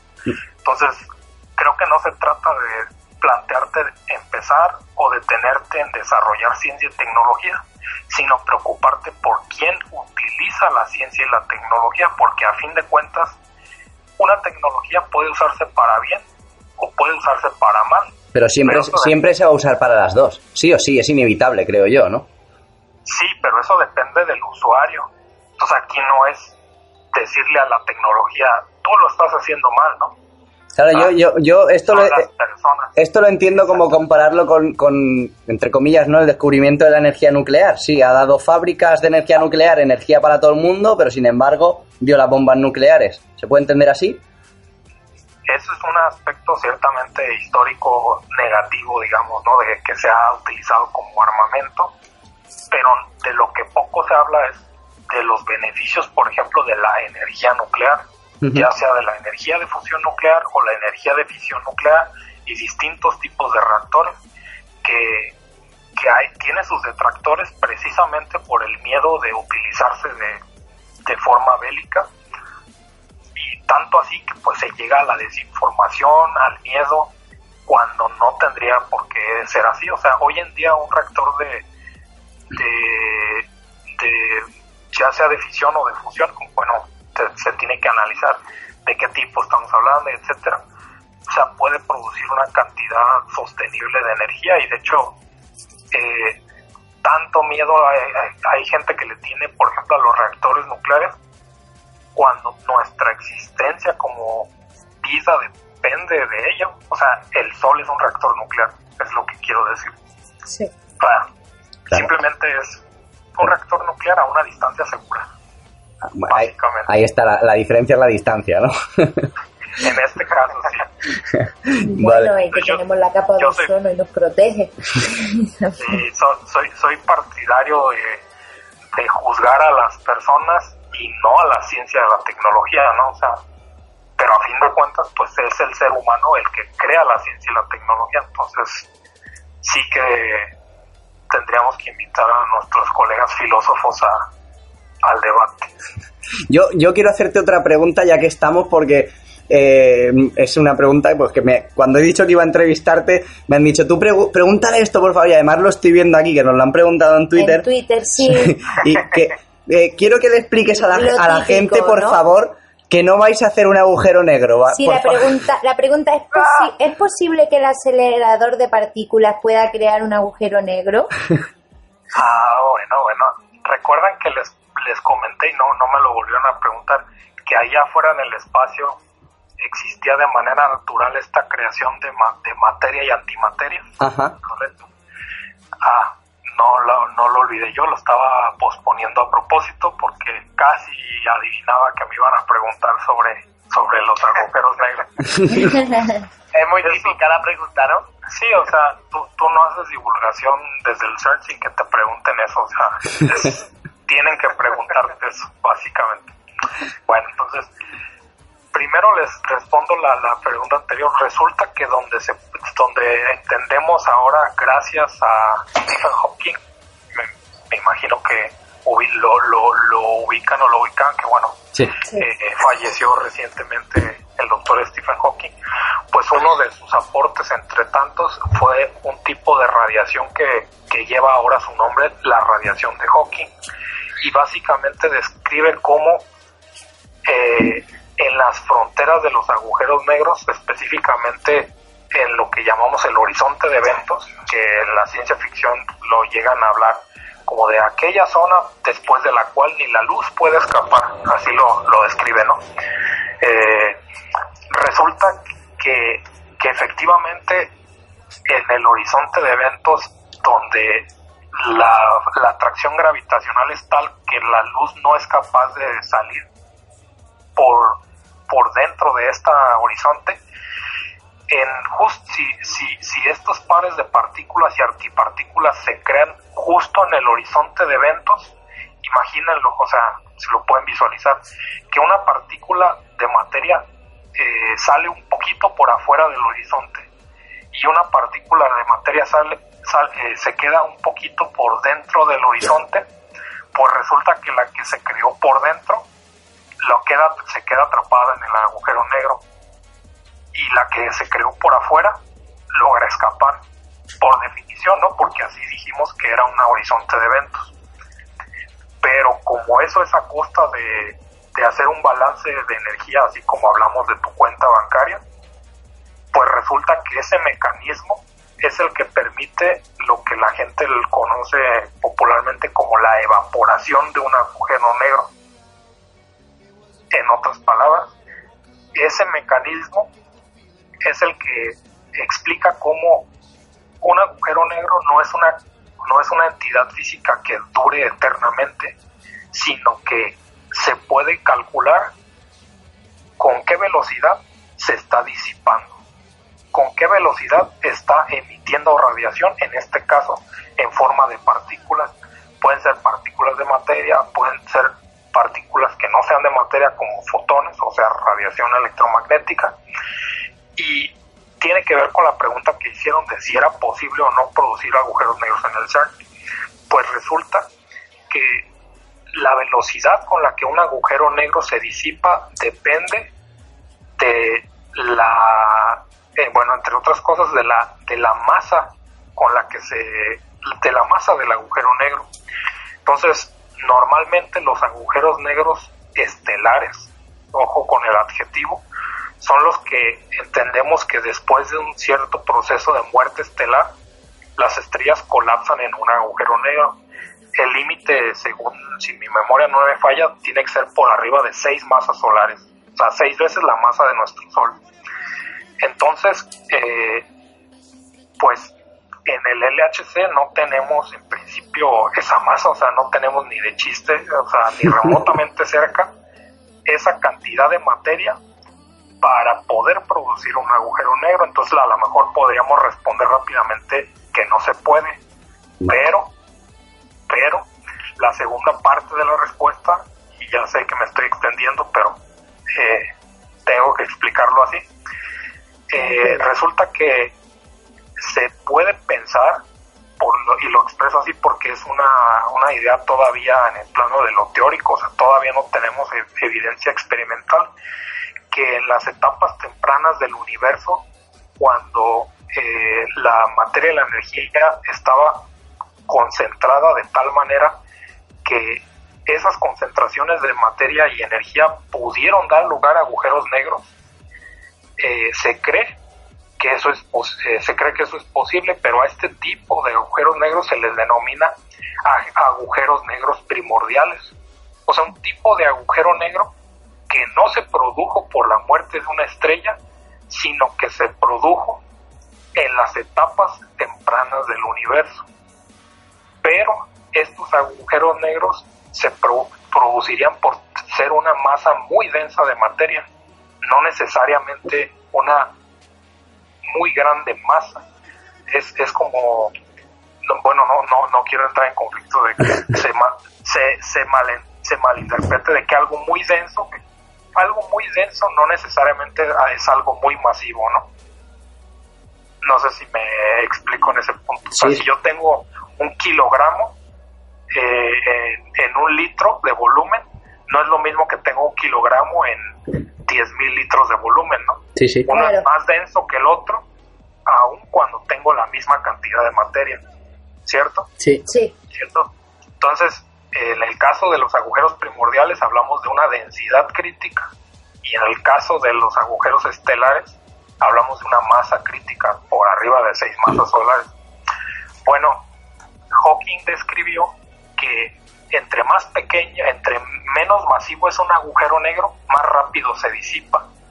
Entonces significa, ojo, hipotéticamente hablando, si se pudieran producir a través de las colisiones agujeros negros, serían tan pequeños y una masa tan insignificante que se disiparían en cuestión de fracciones de segundo, que quizá ni siquiera podríamos decir que se formaron siquiera. Entonces eso significa que no importa si se forman o no, porque pues, ni siquiera los alcanzaríamos a, a poder este ni observar ni a detectar, quizá medir sus efectos de manera indirecta, pero no. Ahora, ¿eso es preocupante? ¿Eso es peligroso? La respuesta es no, porque hay colisiones más violentas de las que se pueden producir aquí en el LHC de forma natural también, todo el tiempo. Y en este momento todos en toda la Tierra nos estamos eh, irradiando de, partículas neutrinos, que ya mencionaste, me parece, eh, antes en el programa, estas partículas, que también en la ciencia ficción se mencionan y, bueno, hay también sus malentendidos. Pero estas partículas se producen por los rayos cósmicos. Y los rayos cósmicos tienen una energía enorme, o sea, muchísimo más energética de lo que toda la civilización humana se ha podido conseguir, donde la cúspide pues es aquí en el CERN. Entonces, no vemos agujeros negros formándose en la atmósfera de la Tierra, ¿cierto? Sí, no, claro. No, claro. Pues entonces, ¿por, ¿por qué te preocupas si se producen o no en el LHC cuando la energía más violenta se produce en nuestra atmósfera? O sea, nunca nos ha pasado nada y si se llega a formar un agujero negro, ya lo repetí. No hay, no, hay preocupación, ¿no? es, tan rápido que... Exacto, ni lo notaríamos. Exacto. Pero créanme que es un campo abierto porque, les repito, no es algo que ya se haya descubierto, se haya confirmado, los agujeros negros primordiales. Pero, por ejemplo, hay gente que dice, bueno, estos agujeros negros eh, podrían aún existir a pesar de haber transcurrido tanto tiempo de, las etapas tempranas del universo, y se estudia, por ejemplo, cómo sería la física si por ejemplo, de una estrella, si un agujero negro estelar microscópico lo atravesara y estudian, por ejemplo, cómo se verían las ondulaciones en la capa de la estrella, o también se preguntan qué señal acústica en este caso se tendría si uno de estos agujeros negros atravesara la Tierra? Porque esa es la otra pregunta. ¿Qué pasaría si un agujero negro atraviesa la Tierra? También es lo que a veces preguntan, ¿no? Pues también los físicos se preguntan y estudian cómo sería esa señal y se tratan de observar, ya sea eh, con instrumentos especializados o no estoy seguro de que un sismógrafo sea capaz de tener esa resolución. Pero hasta hoy en día nadie ha observado un agujero negro de esas características y sería muy interesante observarlo porque precisamente nos daría información sobre las, la, etapa temprana del universo. Y esa es la súper extensa explicación. Disculpen. No, no, no. si. Pues vamos, estamos aquí callados No, todos, no. escuchando y escuchando porque Ni yo... siquiera sabía que había dos tipos de agujeros negros, la verdad. No, yo estoy... Ah, bueno, no, no, no solo hay dos tipos, pero sí, sí, sí. Porque el, el primero, el primero que se predijo es una historia interesante. O sea, Einst- Einstein propuso las ecuaciones que describen la teoría de la relatividad. Teoría de rel- relatividad no es otra cosa que la materia y la energía diciéndole al espacio-tiempo cómo curvarse y el espacio-tiempo diciéndole a la materia y la energía cómo moverse. En pocas palabras. Matemáticas más, matemáticas menos, pero eso es la física. Nada extraordinario, eso lo sabemos ya de hace más de 100 años. ¿Ok?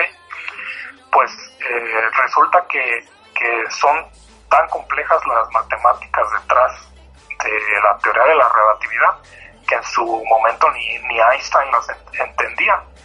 Pero eh, no tardó más de un año que eh, otra persona eh, logró encontrar soluciones a estas ecuaciones y fue que se empezó a entender que, que, que si Einstein tenía razón, objetos como los agujeros negros tendrían que existir. O sea, fue la, lo- la, eh, los primeros acercamientos a entender que algo así podía existir. O sea, se predijo, no fue algo que se observó, sino primero se predijo.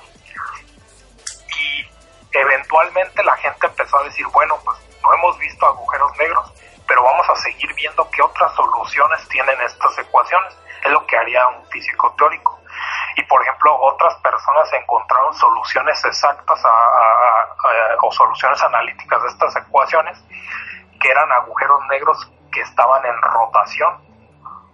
Y otros encontraron soluciones de agujeros que estaban en rotación y que tenían carga eléctrica, o sea, empezaban a hacerlo más complejo, ¿no? O sea, y por eso se hablan de distintos tipos de soluciones de agu- agujero negro. Pero esas eran predicciones. O sea, no, nadie había visto un agujero negro normal, ni uno rotando, ni uno con carga, o sea, eran predicciones. Pero no sé si les suena eh, el experimento LIGO LIGO, ya no recuerdo cómo se pronuncia, que es básicamente eh, un, ganó un premio Nobel de Física recientemente porque fue la primera vez que se logró eh, medir eh, los efectos gravitacionales de la colisión de dos agujeros negros, confirmando por primera vez en la historia de la civilización que estos objetos que por casi un siglo simplemente eran predicciones, ahora se logró confirmar que efectivamente, o sea, ya no era medir los efectos indirectos, que eso, eso sí se había hecho. Einstein propuso, mira, si los agujeros negros, bueno, ma- más que los agujeros negros, si la teoría de la relatividad es cierta, esto y esto y esto tiene que pasar. Por ejemplo, el GPS, Yo, bueno, es que yo, yo tengo una pregunta de esto que has dicho y si no se, si no se me va de las manos y nos vamos Adelante, a adelante. Sí, No, sí, no, perdón. adelante. O sea, ¿dos agujeros negros pueden colisionar? ¿No se tragaría uno al otro? Sea, soy uno más grande, ¿no? ¿O se hace eso, uno más grande que otro? ¿O, o se entiende como una colisión de un petardazo? No, sí. eh, bueno, todo depende, pero eh, todo depende de la proporción. O sea, no es lo mismo la colisión de dos agujeros negros idénticos a uno de una determinada masa y otro de mil veces la masa del primero, ¿no? O sea, depende. Como en el billar, pues eh, no, no es lo mismo eh, chocar dos, eh, dos pelotas en el billar que, que si fuera una 100 veces más grande que la otra, ¿no? O sea, todo depende de, de cuáles agujeros negros estemos hablando. Pero efectivamente es una de los... Es, al momento no... Ni nuestra física ni nuestra intuición nos da para imaginar un fenómeno natural más violento que la colisión de dos agujeros negros y efectivamente se puede producir la mezcla de los dos. O sea, no necesariamente eh, significa que cuando tú colisiones un agujero con otro o fusiones un agujero con otro, o sea, dependiendo de cómo lo describamos, el resultado final no necesariamente es un agujero negro con la masa de los dos. ¿Por qué? Porque recuerdan cuando les dije que una carga eléctrica cuando aceleraba radiaba radiación electromagnética. Sí, sí. Claro. Bueno, pueden eh, intuir qué es lo que pasa si una carga de masa, le vamos a llamar así, se acelera. Es que acá. Ahí me Bueno, resulta que si tú aceleras un objeto que tenga masa, que es básicamente todos los que nosotros conocemos, se predice que emitiría radiación gravitacional. Ondas gravitacionales. Pero el problema es que, que cuando tú haces los cálculos, o sea, cuando se trata de radiación electromagnética, pues no hay problema porque dices, ah, mira, con tal corriente yo puedo hacerme una antena y montarme mi estación de radio y lo mido y lo conozco desde hace más de un siglo. Pero cuando se hizo los mismos cálculos para ver si la masa podía radiar, no radiación electromagnética, sino radiación gravitacional, la respuesta fue, parece que sí, pero la intensidad es tan pequeña, tan pequeña, que tendría que ser un objeto muy masivo para poder generar una señal pequeñita de radiación electromagnética. ¿Qué objetos masivos conocemos? Pues resulta que los agujeros negros son ese tipo de objetos supermasivos. Entonces la gente ya había teorizado que si dos agujeros negros pudieran chocar en el proceso de absorberse mutuamente, como, los, como justamente lo describieron, en esa aceleración, o sea, cada vez que se estuvieran acercando, la, la aceleración sería mucho mayor, ¿no? O sea, y en ese proceso emitirían radiación electromagnética, eh, radiación gravitacional. Y eso es justamente lo que aquí en la Tierra, por primera vez hace unos cuantos años, se logró medir.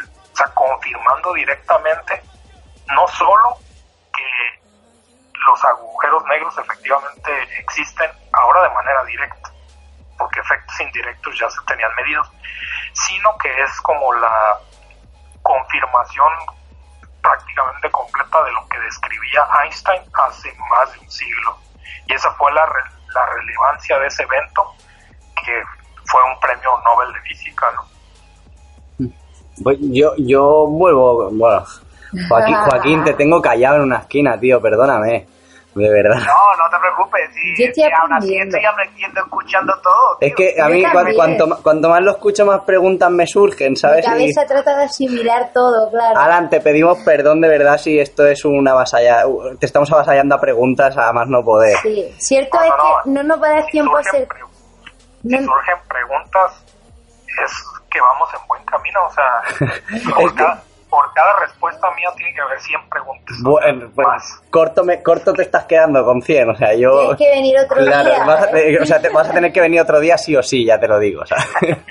yo, tú, tú me hablabas ahora mismo de lo de los agujeros negros, ¿no? Descritos por Einstein, bueno, teorizados por Einstein y todo esto. Si no me equivoco, y espérate, que yo, yo soy, yo no soy físico ni mucho menos y tampoco soy un crack en la materia, pero también he leído sobre lo que son los túneles Einstein-Rosen, eh, o sea, esto está descrito por Einstein también, pero no se ha encontrado nunca. O sea, lo que es un agujero de gusano, si no me equivoco, ¿verdad? Eh, bueno, sí, sobre, ese, sobre ese fenómeno en particular.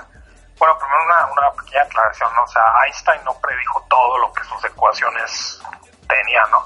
Como les comentaba, o sea, él inicialmente planteó las ecuaciones y fueron otras personas las que fueron encontrando ciertos tipos de soluciones que correspondía a la predicción de un agujero negro.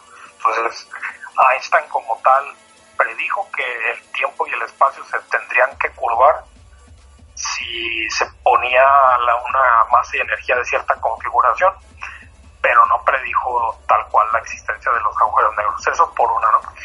Y pues los, los agujeros de los agujeros de gusano, en este caso, eh, surgen porque alguien se preguntó, bueno, si, si las ecuaciones de la relatividad describen el espacio y el tiempo como, como eh, una única entidad física, o sea, que no puede separar, digamos, el, el espacio del tiempo, sino lo tenemos que entender como una misma entidad física, el espacio-tiempo. Eh, la pregunta es, bueno, pues en el espacio que conocíamos tridimensional, normalito, eh, arriba, abajo y, la otra dimensión, pues podemos pensar en, coordinar, en una coordenada espacial cíclica como, no sé, un cilindro. Y pues da una curva y llega al mismo lugar o una esfera donde pues tú tienes una esfera y puedes pensar que, que puedes empezar a caminar sobre la esfera y regresar al otro lado y digamos la coordenada espacial es cíclica. Entonces alguien se empezó a plantear la idea, bueno, y, y no es posible que, por ejemplo, ya que el espacio y el tiempo es una misma entidad eh, como, como tal, no podríamos encontrar soluciones a las ecuaciones de Einstein donde el tiempo también fuera cíclico, o sea, de tal manera que pudiéramos, en este caso, desplazarnos en esa curva del espacio-tiempo. Y pues, a aquí, aquí quiero aclarar, ojo, o sea, es como las predicciones que se, se han hecho en su momento, o sea, si tú resuelves las matemáticas, te da una solución así, pero eso no significa que, que existan en la realidad, ¿no? O sea, la situación actual es existen, no sabemos. Porque si recuerdan, también les planteé lo mismo con los agujeros negros primordiales. O sea, pero, pero todo está planteado, o sea, hay una, eh, yo lo entiendo así, ¿no? Hay una ecuación matemática, supongo que Einstein y Rosen en su momento se ponen a hacer una ecuación y dicen, hostia, tiene que existir esto sí o sí porque parece ser que por las matemáticas tiene que existir. Entonces, es bastante probable, ¿no? La que, que, pueda existir o, solo es una hipótesis. No, eh, tú, tú, tú, lo, tú, lo, has dicho. Bueno, aquí yo creo que más que hablar de probabilidad, hablaría de posibilidad. O sea, es bastante posible. ¿Por qué? Porque es solución a las ecuaciones. O sea, sería físicamente consistente de acuerdo a esa solución. Pero no es ni el primer caso ni el último de una ecuación que matemáticamente predice una cosa que no se acopla con la realidad pero eso no significa que sea negativo o malo necesariamente, sino que es una muestra de que, oye, si ya planteamos tantos experimentos que deberían coincidir con la existencia o esta predicción y no lo observamos, pues la realidad no se tiene que acoplar a nuestra física, la física se tiene que acoplar a la realidad. Entonces, en su momento, por ejemplo, nos dimos cuenta que la física que ahora llamamos física clásica no podía describir fenómenos cuando las velocidades de las partículas eran cercanas a las de la luz o en dimensiones próximas a las de un átomo. Y por eso fue necesario eh, nueva física que en el primer caso ahora le llamamos pues relatividad y en el segundo caso pues es la mecánica cuántica. Me explico entonces tú puedes tener predicciones matemáticamente y tú tienes que hacer el experimento y plantear uno, dos y, consecuencias y análisis y etcétera. Y si resulta que por más que buscas no lo encuentras, también es posible que tu física esté no mal, sino incompleta y que tengas que tengas que hacer una extensión de la física que conoces y ese es el trabajo de un físico. Eso es lo que se hace todos los días, porque imagínate, si la física ya está completa, pues ¿qué trabajo estamos haciendo? Ya acabamos. Claro, Así, así, no, así, eh, de eso no se trata. Ya hablamos de, por ejemplo, hablamos de la simetría bariónica del universo. Esa predicción surge de una física que por más que estamos buscando, parece que, que nuestra predicción no coincide con la realidad. Ah, obviamente hay un grupo de, gente que dice, yo confío en que eventualmente vamos a observar estas cosas y sigo trabajando por esta guía, y otras personas dicen, pues yo considero que más bien nuestra física es incompleta y hay que trabajar sobre eso. Pero todo el mundo está trabajando en distintas líneas de investigación para ver qué es lo que resulta ser, porque pase lo que pase, el experimento tiene la última palabra. ¿Esto, esto que dices sería el bosón de Higgs? Ese es un buen ejemplo el que tenía en mente. O sea, en su momento Higgs también dijo, eh, había otro fenómeno, puedo contar un poco esa historia, que, que aquí pasó al revés, o sea, se observó experimentalmente un cierto fenómeno que no se podía explicar. Y Peter Higgs en su momento lo que dijo, bueno, este mecanismo que estoy presentando, que ahora lleva el nombre de mecanismo de Higgs, explica este fenómeno y lo explica bastante bien, pero como consecuencia o como predicción tendría que existir una partícula asociada al campo que él presentó, que es el ahora campo de Higgs. Sí, yo sé, todo tiene eh, la historia de Higgs, el bosón de Higgs, el todo de Higgs, ¿no?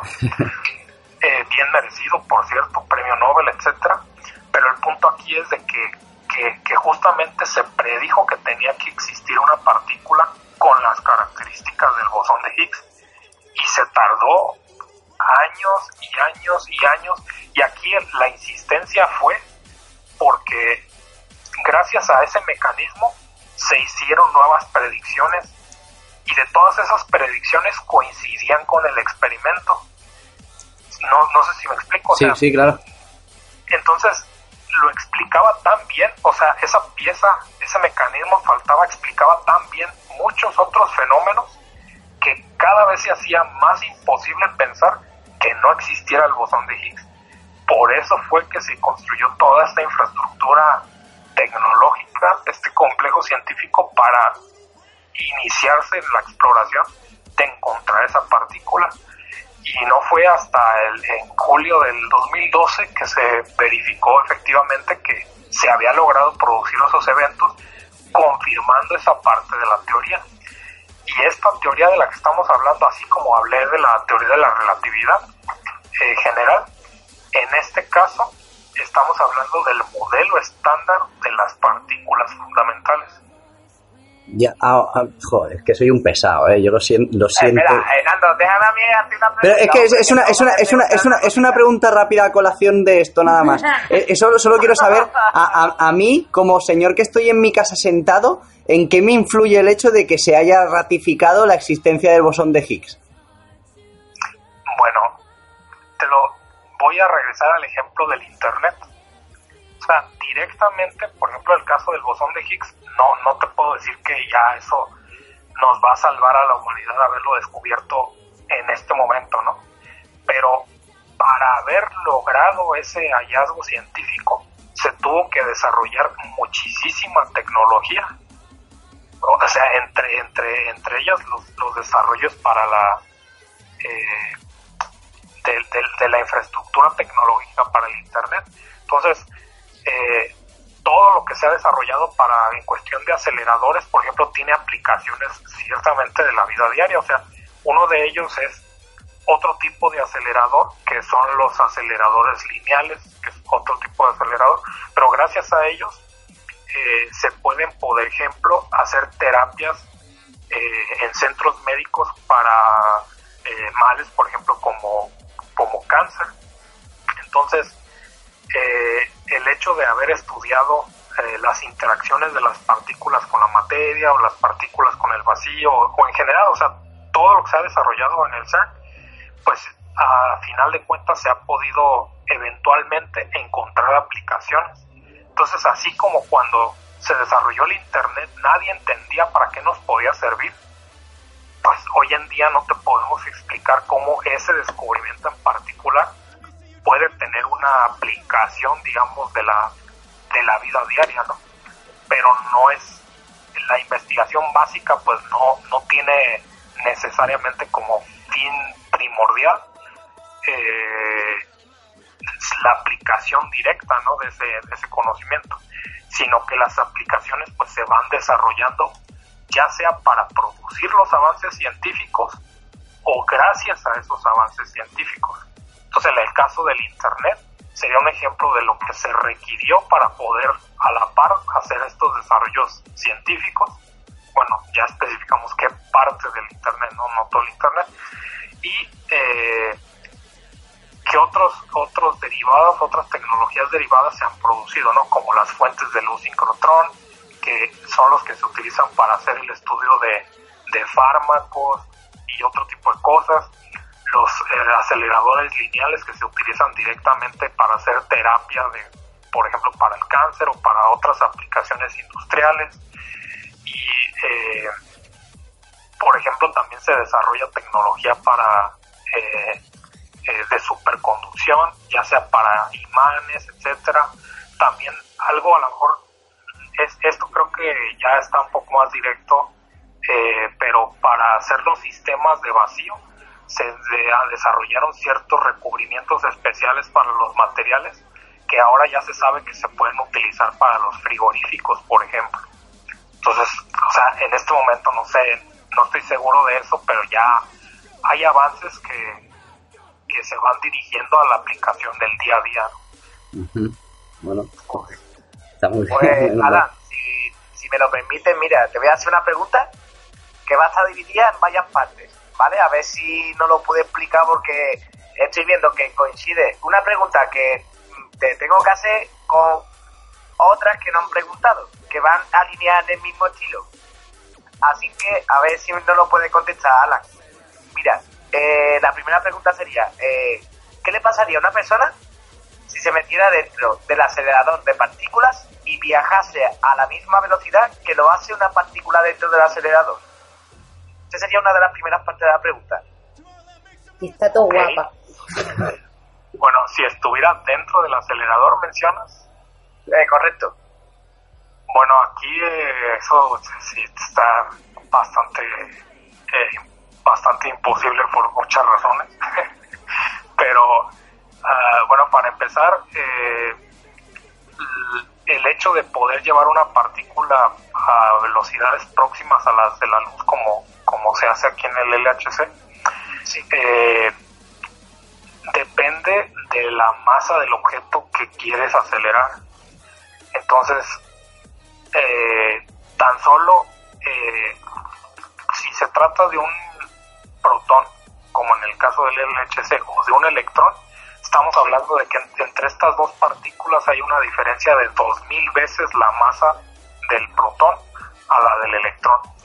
Entonces, eh, es eh, no necesariamente 2000 veces, pero mm, digamos, no recuerdo ahorita la relación eh, exacta, pero estamos hablando de, de que una partícula más masiva requiere muchísima más energía para poder llegar a esas ah, velocidades que una menos masiva. Entonces ahora pues hacen, habría que hacer cuentas de cuántos protones y neutrones ten- tiene el cuerpo humano para más o menos imaginarte que no habría energía en el planeta Tierra para, para siquiera intentarlo, ¿no? Eso, eso, eso por una parte. Lo otro es que el- un acelerador de esta naturaleza pues utiliza campos electromagnéticos, eh, bueno, en particular campos eléctricos para acelerar las partículas con carga eléctrica. Y pues el, el ser humano no, no tiene una carga eléctrica neta como lo sería el electrón o el protón. O sea, tendrías que ionizarte o eh, no lo sé, ¿no? Pero simplemente eso no suena que sea bueno para tu salud. y, lo, y lo otro, y lo otro es que, pues definitivamente, como comentaba, en esas condiciones las partículas emiten radiación eh, sincrotrón que puede ir desde, desde infrarrojo, microondas, rayos X, ultravioleta, incluso radiación gamma, entonces ya pueden darse una idea de cuán inseguro sería estar en esas condiciones, ¿no? De, No, yo creo que con todo eso que nos has comentado nos podemos hacer una idea. Así que, chavales, Espera, espera, espera, no, una- una- una pregu- dentro de un acelerador de partículas. Una, pre- una pregunta, ¿a qué velocidad, o sea, cuánto tarda una partícula en la- en el acelerador de hadrones en llegar a su velocidad punta? Vaya, esa pregunta la debería saber y no la sé. Ah, porque no, está- me han- sí, sí, me han descubierto completamente. No, o sea, es que es una, es una cadena de aceleración, pues, digamos, bastante compleja. Muchas veces son, la gente solamente conoce al LHC, pero digamos el LHC es el, sí el acelerador más grande, pero la última etapa de la cadena. Entonces hay al menos otros, bueno, hay varios aceleradores previos al LHC, donde primero, por ejemplo, eh, eh, es un acelerador lineal, primero es el, en este caso es el LINAC 4, se llama así, donde se pasa una cierta energía.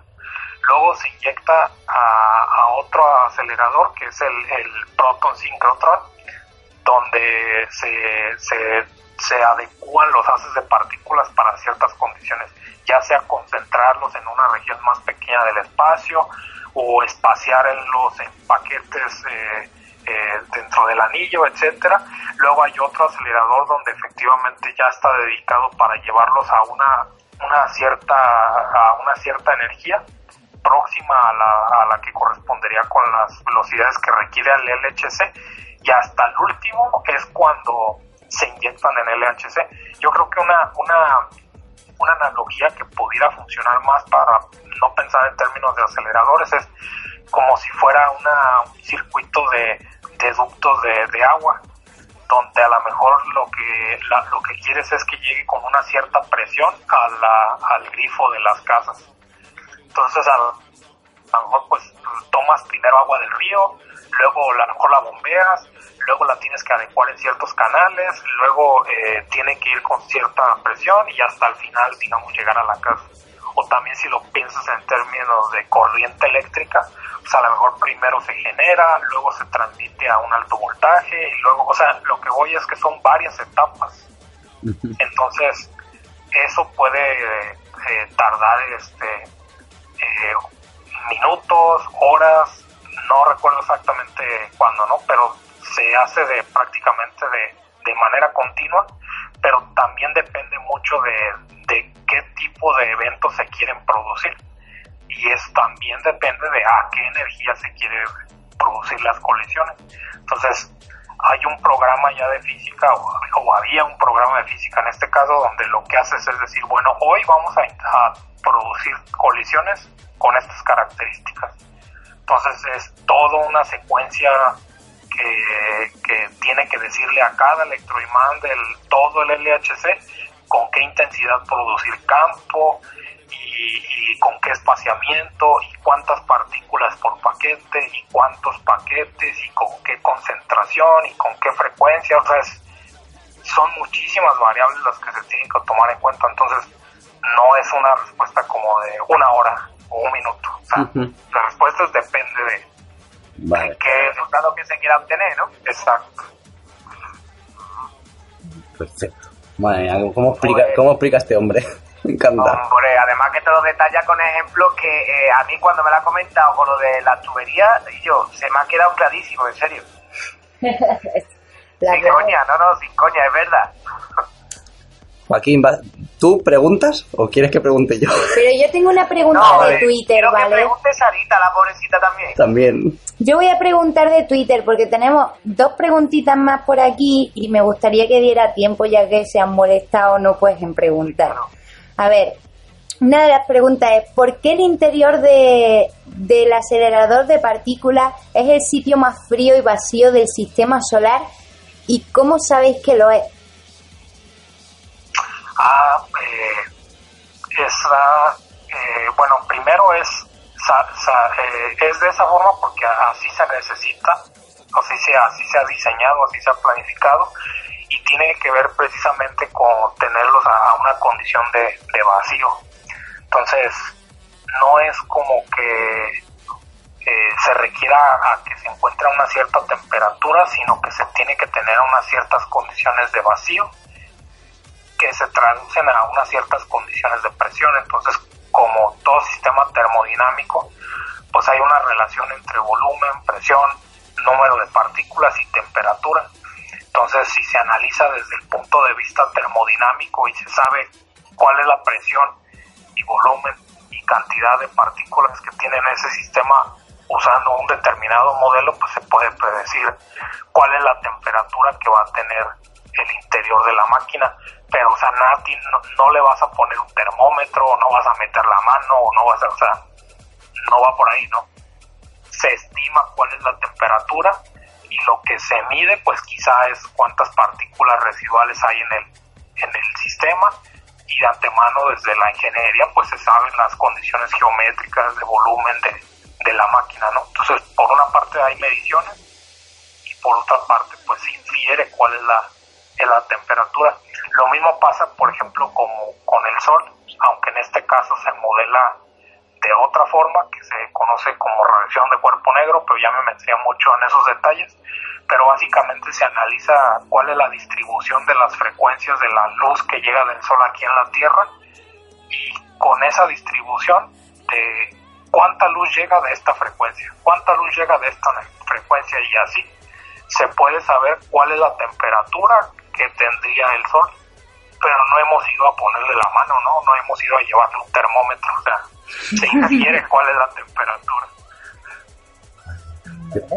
Vale, yo, yo tengo preguntas, ¿eh? Muchas. Yo es que cuanto, adelante, cuanto, adelante. cuanto más hablas, Pero menos entiendo. Una más, una es muy extraño esto. ¿Qué nos pregunta? Espera primero que responda la otra. Ya, ya, ya, ya. ya. Perdón. La ahora, ahora no se preocupen porque ya como estamos leyendo preguntas de Twitter, pues, eh, digamos, adelantando un poquito, es Valdivia GM mi cuenta. Y pues si hay dudas, pueden hacerme todas las preguntas que quieran y no me voy a cansar ¿no? de, de, responder. Pero adelante, ¿cuál es la siguiente pregunta? Pues verán, Nando, te va a trillear el Twitter, ya verás. la siguiente es, ¿qué hay que hacer para poner en marcha el acelerador de partículas? Uf. para poner en marcha, vaya, es, aquí el, el detalle es que es, como ya lo había adelantado, una cadena de muchísimos procesos eh, eh, que, que, o sea, muchísimos procesos involucrados. Pero, por ejemplo, eh, relacionando la, la, pregunta de la temperatura, lo primero es que hay que enfriar la máquina, o sea, se tiene que llevar a las condiciones de vacío requeridas para poder hacer las colisiones. Entonces, eso es uno de los procesos que en realidad es muy, muy tardado. Cada o sea, a, Perdona, ¿eh? ¿Cada cuánto se puede poner en marcha esta máquina? tiene, eh, usualmente tiene una periodicidad como de, de, un año, o sea, cada año se, se le suele dar un mantenimiento. Ahora, hay que mencionar que actualmente el LHC no está en operación porque tiene un proceso de, de mejora, digamos, que se van a estar instalando ciertas mejoras, ¿no? Entonces, hablo de cuando, cuando estaba en operación, ¿no? Cuando estaba en operación, eh, se, tiene, se tenía programado al menos un, un un este ¿cómo, cómo, cómo describirlo? Una parada técnica, ¿no? O sea, de, mantenimiento, al menos una vez cada año, que coincidía con el invierno, porque de hecho, o sea, el LHC puede consumir una cantidad enorme de energía eléctrica, pero enorme, o sea, su antecesor, antes de que se construyera su antecesor, aquí en la ciudad de Ginebra estamos hablando de que del 100% de lo que consumía la ciudad de Ginebra hace 30 años, con el antecesor del LHC se consumió un 30% más de energía de toda la ciudad de Ginebra. Entonces, la tercera parte de la energía de toda una ciudad. Entonces, se imaginarán que durante el invierno que aumenta el consumo eléctrico por la calefacción, que aquí hace muchísimo frío, pues coincide de que o, o, teníamos encendido el LHC o nos morimos de frío, ¿no? Entonces, seguimos vivos, y no, se, no se detenía. Entonces, se detiene aproximadamente, cada, se detenía cada, cada año, pero así como tardaba mucho en tarda mucho en enfriarse para poderlo poner en operación, debido a la cantidad de radiación que recibe todos los elementos del LHC, justo después de pararlo se tiene que esperar cierto tiempo, que se sabe con muchísima precisión cuál es el mínimo de tiempo que hay que esperar, para que la radiación que se produjo no sea un problema para la salud de nadie. Y, y obviamente hay dosímetros para medir cuánta radiación se recibe si bajas a los túneles. Entonces, el periodo más o menos de, apagar el LHC, pues podíamos hablar, no sé, dos meses, más o menos. Oh, madre mía. Bueno, no es tanto, dos meses. Pensaba que, que ibas. Pero, ¿y no, se- no se puede aprovechar la energía que generáis en los choques de partículas? La, la energía de los choques no necesariamente, pero sí de las que no chocan, porque de todas las partículas que están en circulación no chocan a la primera. O sea, estamos hablando de que hay por más o menos, no sé, uno de, seguido de 10 ceros de partículas, eh, en cada haz y no dan una, no dan dos, no dan tres, dan muchísimas vueltas en la circunferencia del LHC antes de siquiera colisionar. Y tan es así que por eso eh, la, la, cantidad de, de- de colisiones pues depende enormemente de cuántas partículas hay en cada uno de los paquetes en circulación. Entonces, la estabilidad también de las, las características de, de estas colisiones depende de cuántas partículas quedan, porque, o sea, piénselo un momento, si del 100% de partículas que queremos que colisionen, eh, colisionan ya el 5 o el 10 o el 20%, pues restantes quedan el 95, el 90 o el 80%. Y quizá con el 80% de partículas ya el movimiento no sea estable o ya se produzca otros fenómenos que ya no permiten producir las colisiones. A eso le llaman o lo describen que el, que el haz ya se consumió. O sea, que, ya no lo puede seguir usando para colisiones. Y lo que antes se hacía era simplemente impactarlo en bloques de concreto y ya eh, desperdiciar, si así lo queremos ver, esa energía. Pero eventualmente, ah, efectivamente, alguien dijo, bueno, pero si ya tenemos esas partículas a tanta energía, ¿por qué no las usamos para otra cosa? O sea, las que no colisionaron. Y por eso hay, después del LHC, una secuencia de aceleradores que en este caso desaceleran el haz y los distribuyen a distintos experimentos. Entonces hay muchos experimentos que dependen de los haces del LHC que contienen partículas que no colisionaron. Entonces se ha buscado efectivamente pues aprovecharlo. Entonces hay experimentos, por ejemplo, de antimateria o de radioisótopos o de, de isótopos radiactivos para aplicaciones médicas, de todo lo que ya les conté antes, ¿no? Después del LHC sí se utilizan o se utilizaba, ¿no? En este caso. Vale. Yo, yo antes de, porque ya nos estamos acercando a la hora de la despedida y yo no me puedo quedar así. Yo tengo una, tengo una pregunta que, Además que me lo has dicho, ¿eh? sí, sí, se, No, se- se lo he escrito y todo, le he dicho, tú déjame hacer la última pregunta porque me da algo, ¿sabes? A- Antes tú, es que es una pregunta igual extraña que no sé si la vas a llegar a, a- a comprender como yo la explique. Tú antes has dicho que tenemos que entender el espacio como y el tiempo como uno solo, espacio-tiempo, ¿verdad? Sí, Vale, entonces eh, yo entiendo que el universo es un eh, el universo como se plantea con la teoría del Big Bang y todo esto es un universo es un universo en expansión, ¿no? Es decir, eh, se entiende como que tiene un final, ¿no? ¿Me equivoco? que bueno eh, aquí el- en, la, en la primera parte de, de- de que el universo se encuentra en expansión efectivamente es algo que se describió desde la época de, de Hubble Eh, esto se, se midió observando la, la velocidad a la que las distancias las, a la a la velocidad a la que las galaxias se separan unas de otras y digamos, actualmente entendemos en qué etapa de la evolución del universo nos encontramos y actualmente estamos en la etapa de, de aceleración. Ahora, si el universo tiene un, un final o un borde o una frontera o, lo que sea que le queramos llamar, es algo que actualmente no, no sabemos, o sea, no lo, lo desconocemos, o sea, hay puede Pero- haber evidencias a favor o puede Pero, haber... pero es, de, perdón. es de entender que si partimos de un punto inicial, significa que, no sé, yo me lo imagino como un globo, ¿no? El globo que se va inflando, pero, pero el, el globo tiene su borde, a fin de cuentas.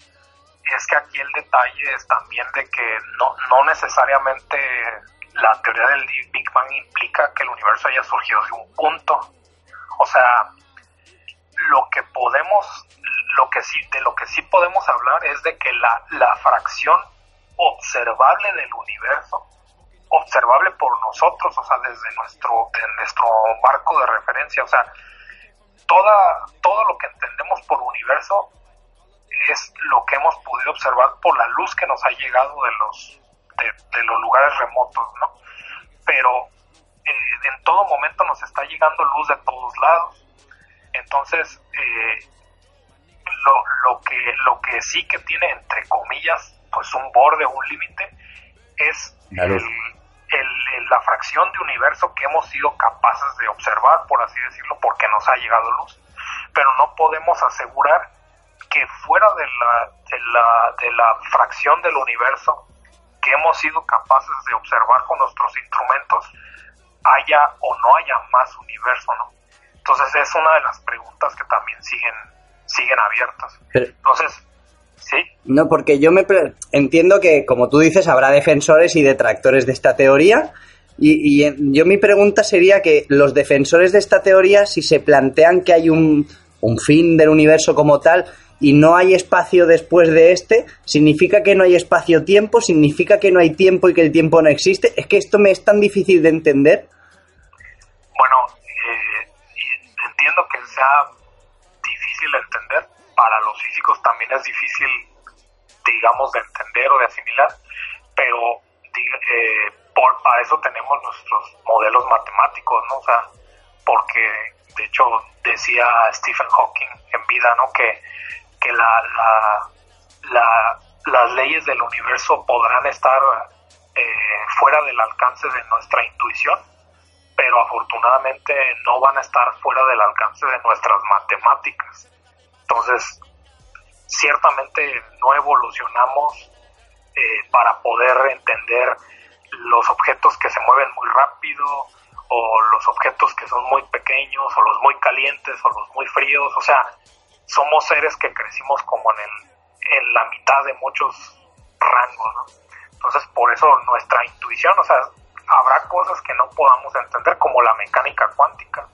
Hay gente que también, físicos de renombre, que dicen, bueno, si tú dices que entiendes la mecánica cuántica es porque no la entiendes.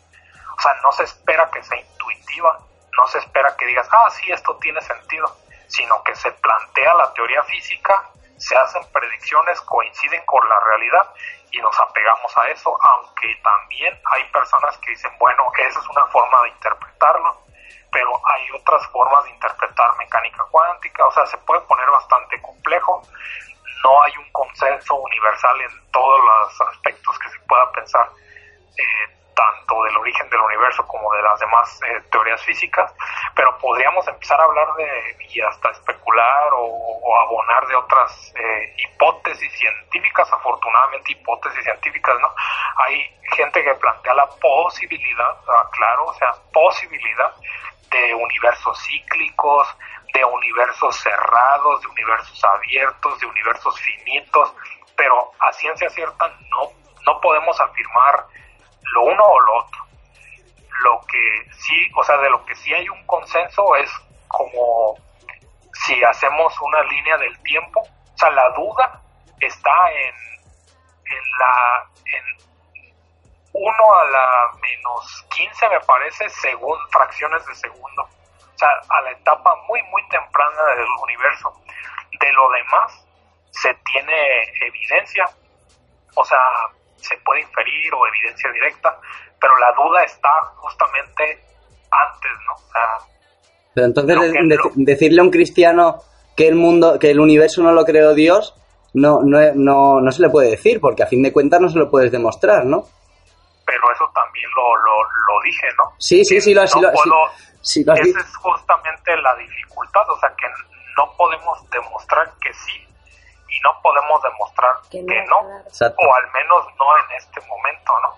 Lo que sí sabemos es de que conforme avanza el desarrollo científico, la hipótesis de la creación de un universo pues pierde cada vez más fuerza porque antes fenómenos que escapaban de nuestra física o de nuestra intuición, hoy en día se entienden. Antes ni siquiera sabíamos que existía algo más allá del sistema solar antes no entendíamos que pertenecíamos a una galaxia.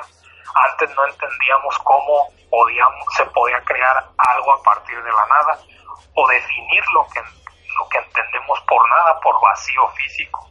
Entonces, eh, si nos apegamos, digamos, a esa tendencia, lo que en este momento representa una dificultad de entender más y más cerca hacia lo que podríamos coloquialmente llamar el origen del universo, pues no significa que nunca lleguemos a, a eso. También mencioné, por ejemplo, que la observación de los hasta ahora hipotéticos agujeros primordiales, pues también permitirían descartar ciertas hipótesis y mantener vivas otras.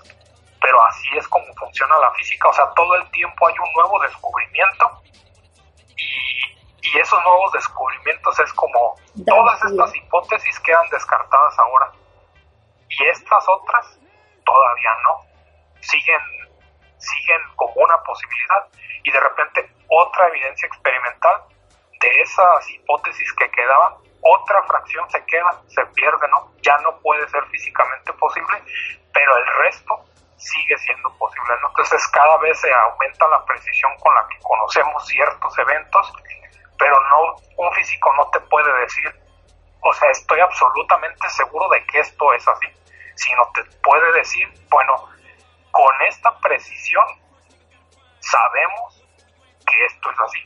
Entonces hablamos de con qué precisión podemos saber las cosas, pero no afirmar absolutamente que algo es de cierta forma. Queda perfectamente entendido, la verdad. Sí. Tienes que basarte en algo para decir, puede ser que pase esto porque tengo esto. Tener argumentos también que te den la posibilidad de, de creer que algo está ahí. Y bueno, y como dice, tampoco te lo afirma, sino tiene argumentos que pueden decir, no sé, que pueden demostrar que algo está ahí. ¿Entiendes? No, no, sí, sí. No, claro, pero es que yo qué sé, te pones ahora a plantearte por la típica tontería que te dice cualquiera que podemos ser un juego de laboratorio, ¿no? Que te han puesto ahí un par de gotas por aquí y por allá, pon reventón, Big Bang y estamos todos aquí, ¿no? Tampoco, no sé, Un producto de Kimi, de Kimi, de quimicefa, sí. jefa esa, ¿no? Sí, claro, plante- planteado así, de que no hay una explicación posible, sí hay una explicación hasta casi, pero no el antes. Y en eso se trabaja. Claro, claro, claro. Claro, ese es el, el campo de la cosmología, es, está, sigue abierto y cada vez se reduce la incertidumbre de lo que no, no, no tenemos conocimiento y así funciona la ciencia. Y no solamente en la cosmología, que entiendo que es lo que puede llamar más la atención a ciertas personas, pero hay otras cosas que también eh, creemos que entendemos completamente, pero las conocemos hasta ciertos límites, dentro, ciertas, dentro de cierta precisión.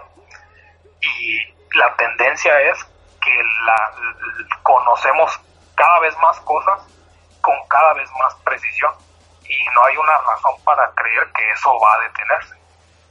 Es el desarrollo científico. Yo me parece... Guau, chaval. me parece, Perfecto, me parece sí. Alan, de verdad que, Sí, que, sí. que- joder, no- nos hemos quedado muy cortos, eh. Sí, la verdad es que sí. Nos hemos quedado muy cortos de tiempo, madre mía, teníamos que haber planteado una entrevista de seis o siete horas. Bueno, eh, sí, bueno, nos podrán invitar en alguna otra ocasión, pero podemos continuar la conversación en cualquiera de las redes sociales, ¿no? Pues claro. Ya les había mencionado que para eso está This Charming Quark en Facebook, en Twitter, en YouTube, Instagram, donde sea que quieran preguntar, ahí estaremos. Nosotros hemos dado... Apuntad, gente, y seguid porque todas las dudas que tengáis, Ya lo ha dicho, no tiene problema, las contesta todas. Así que... This Charming Quark. Y el, el, el Twitter es arroba valdiviagm, ¿vale? Para que, que os quede claro a todos. Me parece... Que si no lo encontráis es que no estáis buscando muy bien, chavales.